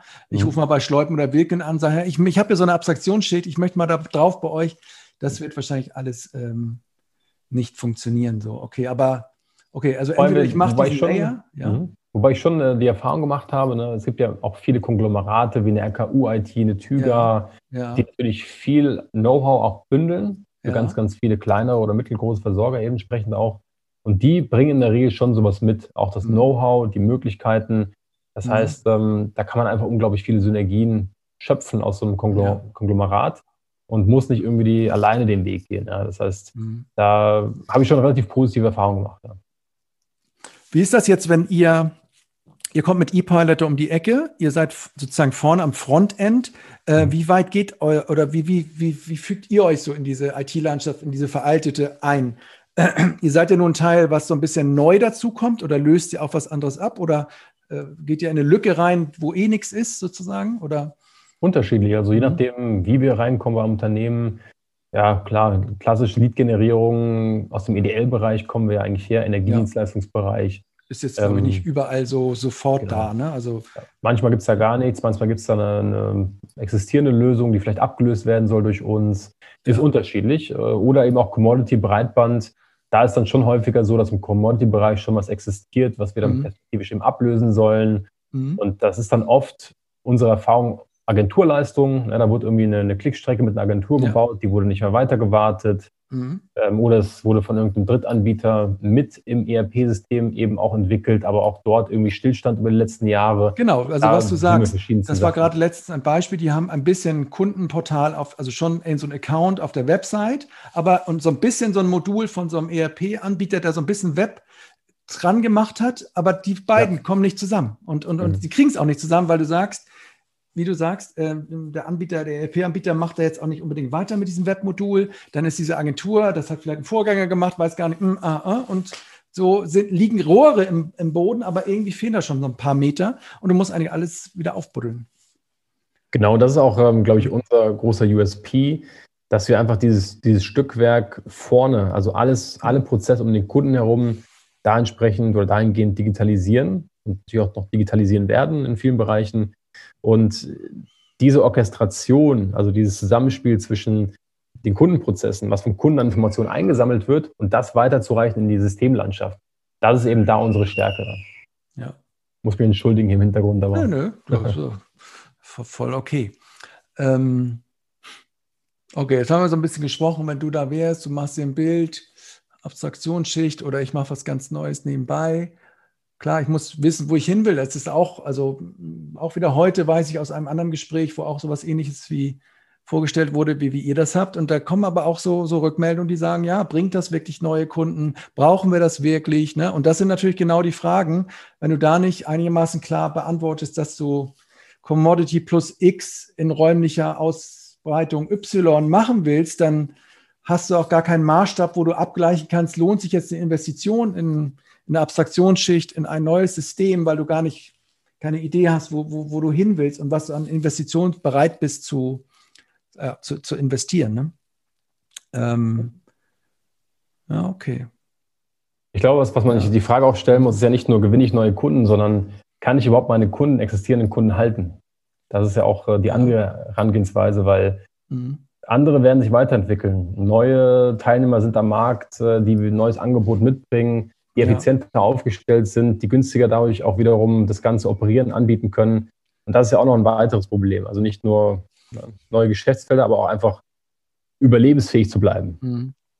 Ein anderer Kollege, der, der in diesem anderen Web-Talk meinte auch, vielleicht ist auch eine Strategie, einfach abzuwarten, nicht zu viel zu investieren, irgendwie noch die Kriegskasse so ein bisschen zu füllen mit den Bestandskunden. Das sinkt vielleicht ab, aber einfach äh, jetzt nicht, äh, ja, die Braut so ein bisschen schön zu machen im Sinne von Geld, nicht Technologie. Und vielleicht ist die Zeit auch noch gar nicht reif, dass äh, sich Stadtwerke zu, ja, zusammentun. Ne? Also vielleicht wird das früher oder später der Fall sein müssen, um, um auch, auch wenn, nämlich auch wenn du jetzt sagst, du hast drei, vier Stadtwerke, die wollen das so, wie du es beschrieben hast, fehlen da ja auch immer noch dann die Mittel, die Leute. Und dann ist ja mal sofort die Antwort, ja, dann kooperiert. Aber oft ist die Bereitschaft immer noch gar nicht da zu kooperieren. Dann scheitert das wie jetzt kürzlich hatte ich das wieder gelesen in der ZFK, irgendwie Kaiserslautern und Pirmasens wollten was zusammen machen, habe ich nur so überflogen, aber du siehst sofort die Stichworte, sie konnten sich nicht einigen über Aufbau- und Ablauforganisation, was für mich dann immer wieder heißt, ja, ist über die Strukturen und wer, wer ist Chef und wer ist ähm, Koch und wer ist Kellner. Ähm, vielleicht ist es auch eine Strategie, eher zu warten und zu sagen, bis der Druck noch höher ist, mal ein bisschen Geld zur Seite legen, um dann irgendwie richtig aufgestellt zu sein. Also mhm. finde ich auch fair enough. Ja, was, äh, ne? Was wir auch ähm, oft machen, das ist ja eigentlich ähnliche Strategie, im Prinzip dass die heutige Landschaft dahingehend zu modernisieren, nur zum Kunden hin. Ja. Wir sprechen mit ePilot dann als Facilitator, mhm. aber das Ganze in die Bestandslandschaft erstmal genauso, wie es immer funktioniert hat, mhm. hineinzubekommen. Das heißt, dass zumindest mal so weit wie möglich Sachen automatisiert werden können, dass das heutige Geschäftsfeld im Prinzip optimiert wird, dass die Prozesse zum Kunden hin ein ähm, bisschen optimiert werden und da auch sicherlich ähm, mehr, mehr Potenzial dahinter steht, aber gar nicht versucht, komplett das, das volle Programm mit, oh, wir müssen das CRM austauschen, wir müssen mhm. das Billing-System austauschen und, und, und. Mhm. Weil das, äh, das ist vielleicht eine Sache, die man auch später entscheiden kann. Mhm. Und durch so einen leichtgewichtigen ersten Schritt, also mhm. vorne im Prinzip so ganz plakativ ePilot Frontend, integriert in das existierende Backend-System, mhm. trotzdem mit einer, mit einer skalierbaren Architektur dazwischen mhm. stehend, das ist oft auch ein Ansatz, der, der relativ gut funktioniert, weil man dann eben nicht entscheiden muss, heute, ja, muss ich mir jetzt für eine Power Cloud entscheiden, für eine ja. SAP, für eine Schleupen, für eine Wilken, sondern man kann diese Entscheidung vertagen und sagen, hey, ich kann es auch in drei oder in fünf Jahren entscheiden, aber ich habe zumindest mal vorne zum Kunden hin möglichst viel modern aufgestellt und äh, kann im Prinzip diese zwei Welten koppeln. Und das macht mhm. mir im Prinzip erst auf der technologischen Seite oft. Man koppelt das Frontend vom Backend. Ja. Wie gesagt, plakativ gesagt, EPALT als Frontend, als in diesem Beispiel könnte man genau andersrum machen, ne? auch Backend vom Frontend entkoppeln, dass man vielleicht seine eigene Agentur hat und das Backend-System entkoppelt. Aber das ist an sich auch ein Ansatz, der, der sehr, sehr meiner Meinung nach ähm, gut funktioniert im Markt. Mhm. Könnt ihr denn gut abrechnen in dem Backend-System? Also äh, letztlich, wenn man jetzt mal das überspitzt sagt, könnt ihr ja nur KWHs abrechnen. So, und jetzt macht ihr ja aber vorne auch anderen Zirkus, sage ich mal. Äh, EDL, PV, Solar, Ladeboxen. Da ist ja nicht immer nur, du kannst ja nicht immer nur auf äh, ähm, Kilowattstunden Arbeitspreis, Leistungspreis gehen. Oder ja, funktioniert das doch, oder ist es doch so? Ähm, also wir, wir haben also ganz, ganz vereinfacht gesagt, Stück, Stück mal Preis ja. geht fast immer. Mhm. Das heißt, äh, jeder, der ein SAP in der Regel im Haus hat, der hat auch meistens die, die Möglichkeit, andere Thematiken abzurechnen. Ist okay. immer die Frage, wie das SAP ausgeprägt ist. Wie gesagt, da ist ja mhm. auch kein SAP wie das andere. Ja. Aber oft findet man dann doch eine Möglichkeit, die gar nicht so kompliziert ist. Mhm. Äh, und auch bei den anderen Anbietern, Schleupen, Wilken, ähm, kann man meistens doch mehr machen, als man, als man vielleicht initial gedacht hat. Da muss man natürlich immer abwägen, was bedeutet das, was ist da möglich, wie ist die Architektur eben auch aufgebaut. Deswegen ist diese Bestandsanalyse, auch wenn wir irgendwo reingehen, fast so ein bisschen als Berater, ja. nicht teilweise, da sind wir auch im Team tätig, einfach diese Analyse zu, zu machen und auch zu helfen und zu entscheiden, wo steht das Unternehmen, was ist da möglich und wo geht die Reise mhm. vielleicht auch hin. Und dann mit den IT-Dienstleistern, die da vor Ort auch tätig sind, dieses Zielbild zusammen aufzumalen, das, das sehen wir oft auch als unsere Verantwortung, weil EAP halt alleine bringt ja auch nichts. Ne? Ein abgekapseltes Tool, was neben allem anderen steht, ist ja auch nicht zukunftsweisend. Ja? Und dementsprechend schauen wir auch immer ein bisschen holistischer, wie kann man die Gesamtlandschaft der Zukunft gemeinschaftlich da eben auch aufzeichnen. Ja. Ja, sehr interessant. Ähm, muss ich mir mal habe wieder tausend äh, neue Fragen, aber äh, ich will das hier auch nicht äh, in die zwei, drei Stunden ausdehnen. Ähm, okay, jetzt habe ich nochmal so ein Stichwort hier, ähm, auch so diese, wenn du sagst, so Strategien, wohin? Was hältst du eigentlich von diesen mh, hm, Ansätzen, so diese Cloud-First-Ansätze, Mobile-First-Ansätze, so diese, diese, so paar, das sind ja oft so grundsätzliche äh, so Muster, in die man sozusagen reingeht ist das zielführend, sich davon so ähm, ja, leiten zu lassen, zu sagen, ja, jetzt muss es ist Cloud, es muss auch alles Cloud-basiert sein? Ähm, äh, oder hat es vielleicht auch manchmal Vorteile, Vorteile, weil man einfach ja, plakativ sagt, ich will jetzt hier alles Mobile First haben. Und das ist mir auch egal, ich verstehe es auch gar nicht genau, warum, aber äh, kriegt man vielleicht damit schon auch wie, wie durch Corona, sage ich mal, einfach einen großen durch, ein, durch sozusagen eine harte Entscheidung wie Corona, wie Mobile First, wie Cloud First, kriegt man automatisch technologische Sprünge hin, äh, ohne das auch zu, zu durchdringen? Oder sagst du, nee, das ist super gefährlich? Ähm, ähm, ja, also von, von meiner Perspektive, wir müssen natürlich gerade in diese Richtung uns als IT-Firma äh, entwickeln. Ne? Ja. Wir müssen Cloud nativ, Cloud First, wir müssen Mobile First denken, mhm. weil unsere Kunden, das müssen wir auch als Expertise gerade in dem Bereich mitbringen. Mhm. Ähm, wenn ich jetzt ein Versorger wäre, würde ich jetzt plakativ sagen, Cloud First bringt erstmal nichts, weil ja. eine Cloud First Entscheidung, das bedeutet schon echt einen sehr, sehr krassen Wandel. Da bin ich einfach, wie gesagt, vielleicht eher ein traditionellerer Fan von Schritt für Schritt, das heißt, einen hybriden Ansatz zu fahren, ruhig mal Cloud zu probieren, vielleicht aber auch Cloud in einem Bereich zu probieren, der neu aufgebaut wird und nicht unbedingt den Core direkt in die Cloud ja. zu migrieren, weil das, das ist wiederum unglaublich viele Entscheidungen, die getroffen werden müssen, viele involvierte Parteien. Da muss wirklich auch äh, ja, viel, viel entschieden werden. Und wenn einfach so viele Entscheider mit am Tisch sitzen, kann man einfach schwer auch das, das ja. ganze Boot vorantreiben. Aber dahingehend, wie gesagt, eher dann auf der kleinen äh, Ebene, klar, Mobile First ist dann, ja, das ist, das ist viel, viel, viel, viel einfacher zu, zu ermöglichen, weil mhm. eine Cloud-Migration hat einfach so viele Variablen, ist ein viel größeres, komplexeres Vorhaben, als zum Beispiel eher so ein Mantra zu haben wie, wie Mobile First, wo man sich auch einfach Anbieter suchen kann, die das entsprechend auch mitbringen oder auch Agenturen oder Dienstleister, die das auch entsprechend leben. Das äh, finde ich einen viel einfachen Schritt, der schon auch dahingehend notwendig ist, weil ich weiß nicht, wie es bei dir ist, aber ich bestelle Amazon eigentlich nur noch mobile. Mhm, ähm, ja. Die meisten Applikationen, E-Commerce, das passiert eben zwischen Tür und Angel. Mhm. Ja, man, man setzt sich ja selten irgendwie noch an Laptop und dann, okay, jetzt google ich mal und ja. konfiguriere mir da auch meinen, meinen Stromtarif. Nein, im Prinzip, mhm.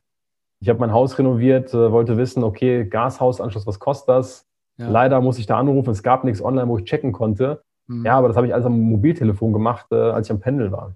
Mhm. Und, und die, die Generation ändert sich ja dahingehend immer mehr. Wir können mit dem Ding hier, mit dem iPhone, mit dem Android-Telefon immer mehr machen.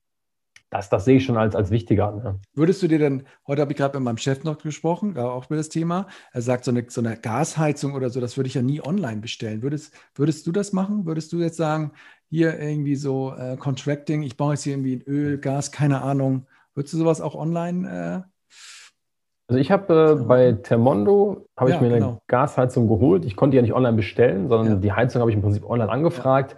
Das habe ich am, Mobiltelefon gemacht. Also, ja. Und dann Termondo hat es dann äh, quasi. Genau, das war Termondo.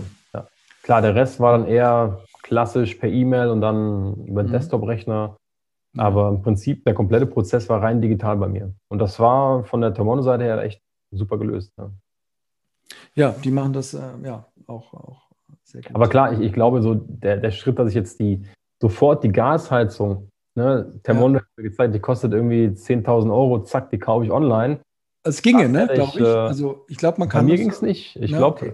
die haben es vielleicht auch geändert, ich weiß nicht mehr, aber bei mir war es reine Anfrage. Ich habe keine Preise gesehen, sondern ich bin im Prinzip direkt ne, Lead generiert und bin direkt mit einem, mit einem Vertriebler in Kontakt mhm. gekommen.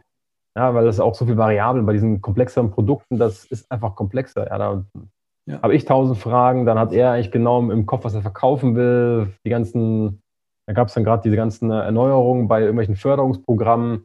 Da blickst du ja gar nicht durch. Und da einen Vertriebler zu haben, der dich so ein bisschen an die Hand nimmt, klar, das ist auch ein Vorteil von so einer Firma. Also auch der Service drumherum, nicht ja. nur das Tool.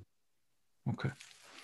Und äh, nochmal eine Frage auch zu diesen Partnern. Du hast ja gesagt, äh, du hast ja gesagt, eben diesen Gashausanschluss, ihr arbeitet ja viel mit Partnern zusammen, die quasi so Dienstleistungsmodule ähm, mit euch zusammen entwickeln oder sie haben sie fertig, aber sie, ihr macht sie verfügbar auf eurer Plattform. Kannst du da nochmal ein Beispiel bringen, wie sowas funktioniert? Vielleicht auch so ein bisschen ein mhm. neueres Beispiel. Ich kenne diesen Hausanschluss, äh, mhm. aber was ist so das Letzte, was ihr so an Partnern ongeboardet habt? Hast du da nochmal? Mhm. Da gibt es eigentlich verschiedene Ansätze. Da gibt es einmal den Ansatz, ähm, ein klassischer Partner, der dir im Fulfillment hilft. Das Fulfillment heißt, das, heißt, das heißt ähm, der eine Dienstleistung für dich erbringt, wie zum ja. Beispiel Installation von einer Solaranlage. Ja. Das heißt, da haben wir natürlich verschiedene, man kann es eigentlich Systempartner nennen, mhm. auf der Plattform. Die haben ihre standard konfigurierten Module. Mhm. Das heißt, die sind ähm, im Prinzip in unsere Plattform softwareseitig dahingehend integriert, dass sie ihr Produktportfolio digital abbilden, mhm. dass dann die Versorger einfach darauf Zugriff haben. Das ist im Prinzip die. Erstmal die, die erste Integration von, von solchen Partnern. Da gibt es dann verschiedene. Da gibt es Tiefbauer mit ihrem Leistungsverzeichnis, die sind dann eher beim mhm. Hausanschluss relevant. Da gibt es dann Solateure, die machen Installationen. Jetzt haben wir eine Betriebssetzung ähm, gerade neu rausgebracht. Das ist dann eher eine, ja, eine Strecke nicht für einen Endkunden, sondern für einen, für einen Handwerker selbst, mhm. der dann wiederum als Partner in einem Partnerverzeichnis verfügbar ist. Und da geht es dann eher darum, Zertifizierung, Gültigkeit und so weiter und so fort. Ähm, das sind so eher so die, die, die spannenden Themen, wo, wo man eigentlich sag mal, das, das physische Handwerk digitalisiert und auf der Plattform verfügbar macht. Mhm. das Zweite, was wir natürlich machen, ist ähm, wirklich Softwareintegration. Das mhm. heißt, ähm, zwei Systeme, also auch ein Partnersystem, was für unsere Kunden Mehrwert generiert, in unsere Plattform ePal zu integrieren. Und die Klassiker sind dort die Abrechnungssysteme, ja, dass man die Daten automatisch weiterleiten kann, mhm. aber auch so Themen wie Envelio, mit denen ähm, ja, wir ein spannendes Projekt haben, auch dort die Envelio-Plattform bei uns zu integrieren, das ist jetzt konkret Hausanschluss, da geht es einfach um die Netzverträglichkeitsprüfung. Mhm. Ja, Envelio bietet da eine extrem coole Software an. Die, Envelio ist doch hier auch der, das Kölner genau, aus Köln. Ne? Ganz genau. genau ja. Auch hier ansässig. Ne? Die, die, analysieren im Prinzip die kompletten Datenbestände mhm. und dann können sie dir relativ schnell sagen, hey, wenn da eine Kunde eine Ladesäule will oder einen neuen Hausanschluss, mhm. so und so viel kW, ist ja. das überhaupt möglich im Netz ja. oder gar nicht? Ja. Genau. Okay, und, ähm, und die haben auch alle Lust, auf eure Plattform zu kommen? Oder ist das dann auch so ein bisschen so dieser, dieser Amazon-Effekt jetzt noch nicht, wo, wo manchmal gesagt wird, ja, eigentlich möchte ich es gerne selber machen, aber ich komme eigentlich nicht um E-Pilot drum herum. So ist es, äh, oder? Mal so, mal so. Ja, also wir okay. haben viele, die, ne, die auch Lust haben, mit uns zusammenzuarbeiten. Ja. Darum kümmere ich mich ja auch gerade, dieses Ökosystem aufzubauen, ah, okay. zu gucken, wer da eigentlich auch Interesse hat, mit uns zu integrieren. Also da stehe mhm. mit vielen in Kontakt, mit vielen Softwarehäusern. Mhm. Aber klar, gibt es auch wiederum die anderen, die sagen, hey, ähm, ganz nett, aber irgendwie sind wir auch ein Stück weit ein bisschen konkurrierend. Ja. Das sehen wir heute noch nicht. Oder dann wiederum die, die sagen, hey, wir können eh alles besser, wir machen das selbst. Mhm. Also gibt es von bis. Mhm. Aber wir merken schon, also die Bereitschaft auch von vielen größeren IT-Häusern, also ich spreche da mit relativ vielen Häusern mittlerweile, die ist schon wird, wird, immer, wird immer stärker oder immer größer die Bereitschaft. Ist auch die, ihr habt jetzt so eine Kooperation, glaube ich, mit PwC gemacht. Ist, fällt mhm. das auch in diese, diese Richtung? Äh, IT-Haus oder, oder, oder, Ja, PwC ist wieder spannend, weil das sind dann eher so die, ähm, ja, die finalen ähm, fast Enabler, würde ich sagen. Das, das mhm. sind einerseits die, die ähm, Berater, die Dienstleister, die zum Beispiel auch Integration tätigen können. Das mhm. heißt, wenn wir zwei Systeme integrieren müssen, ePile mit dem Bestandssystem, dann hat PwC entsprechend auch ITler, ja. die die Integrationsleistung übernehmen können. Gleichzeitig kann PwC aber auch Geschäftsmodelle, neue Geschäftsfelder etablieren und überlegen, wie das abgebildet werden soll digital. mit ja. der Produkten, mit der richtigen Partnerauswahl und dann irgendwie einer Softwareunterstützung, ePilot plus, mhm. plus, plus.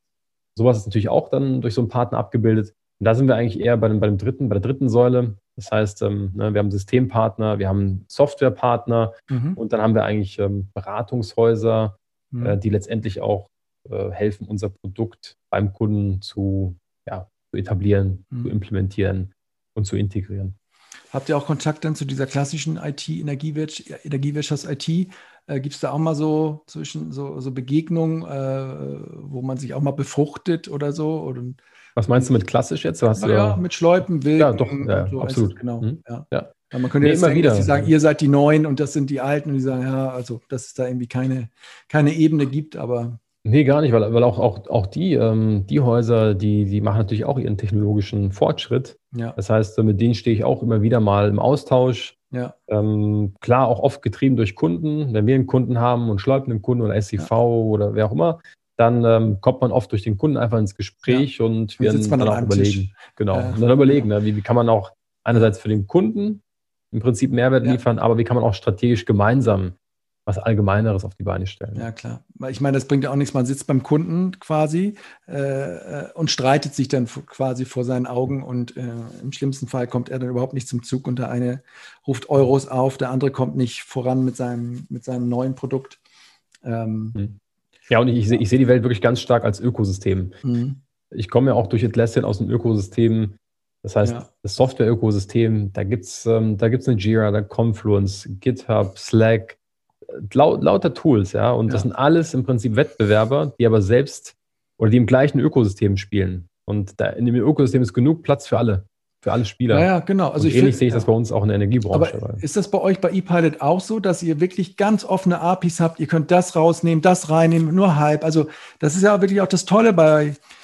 Bei Slack, also jetzt habe ich für den SIP, mache ich machst du eine Typeform-Umfrage, da kannst du direkt das in Slack und das ist ja. alles so klick, klick, klick, klick. Ist es im Grunde auch so bei euch und spielt ihr das wirklich so offen, dass ihr sagt, ja, du kannst jedes, jedes Teil von hier mir benutzen, mhm. weiß ich, ob Sinn macht oder nicht, oder steuert man das schon auch so ein bisschen, dass sagt, ja, das kriegst du jetzt aber nicht aus meinem System nur so raus. Ja, also im Grundsatz sind wir komplett offen. Also wir, ja. wir, wir verfolgen da auf jeden Fall eine offene Ökosystemstrategie.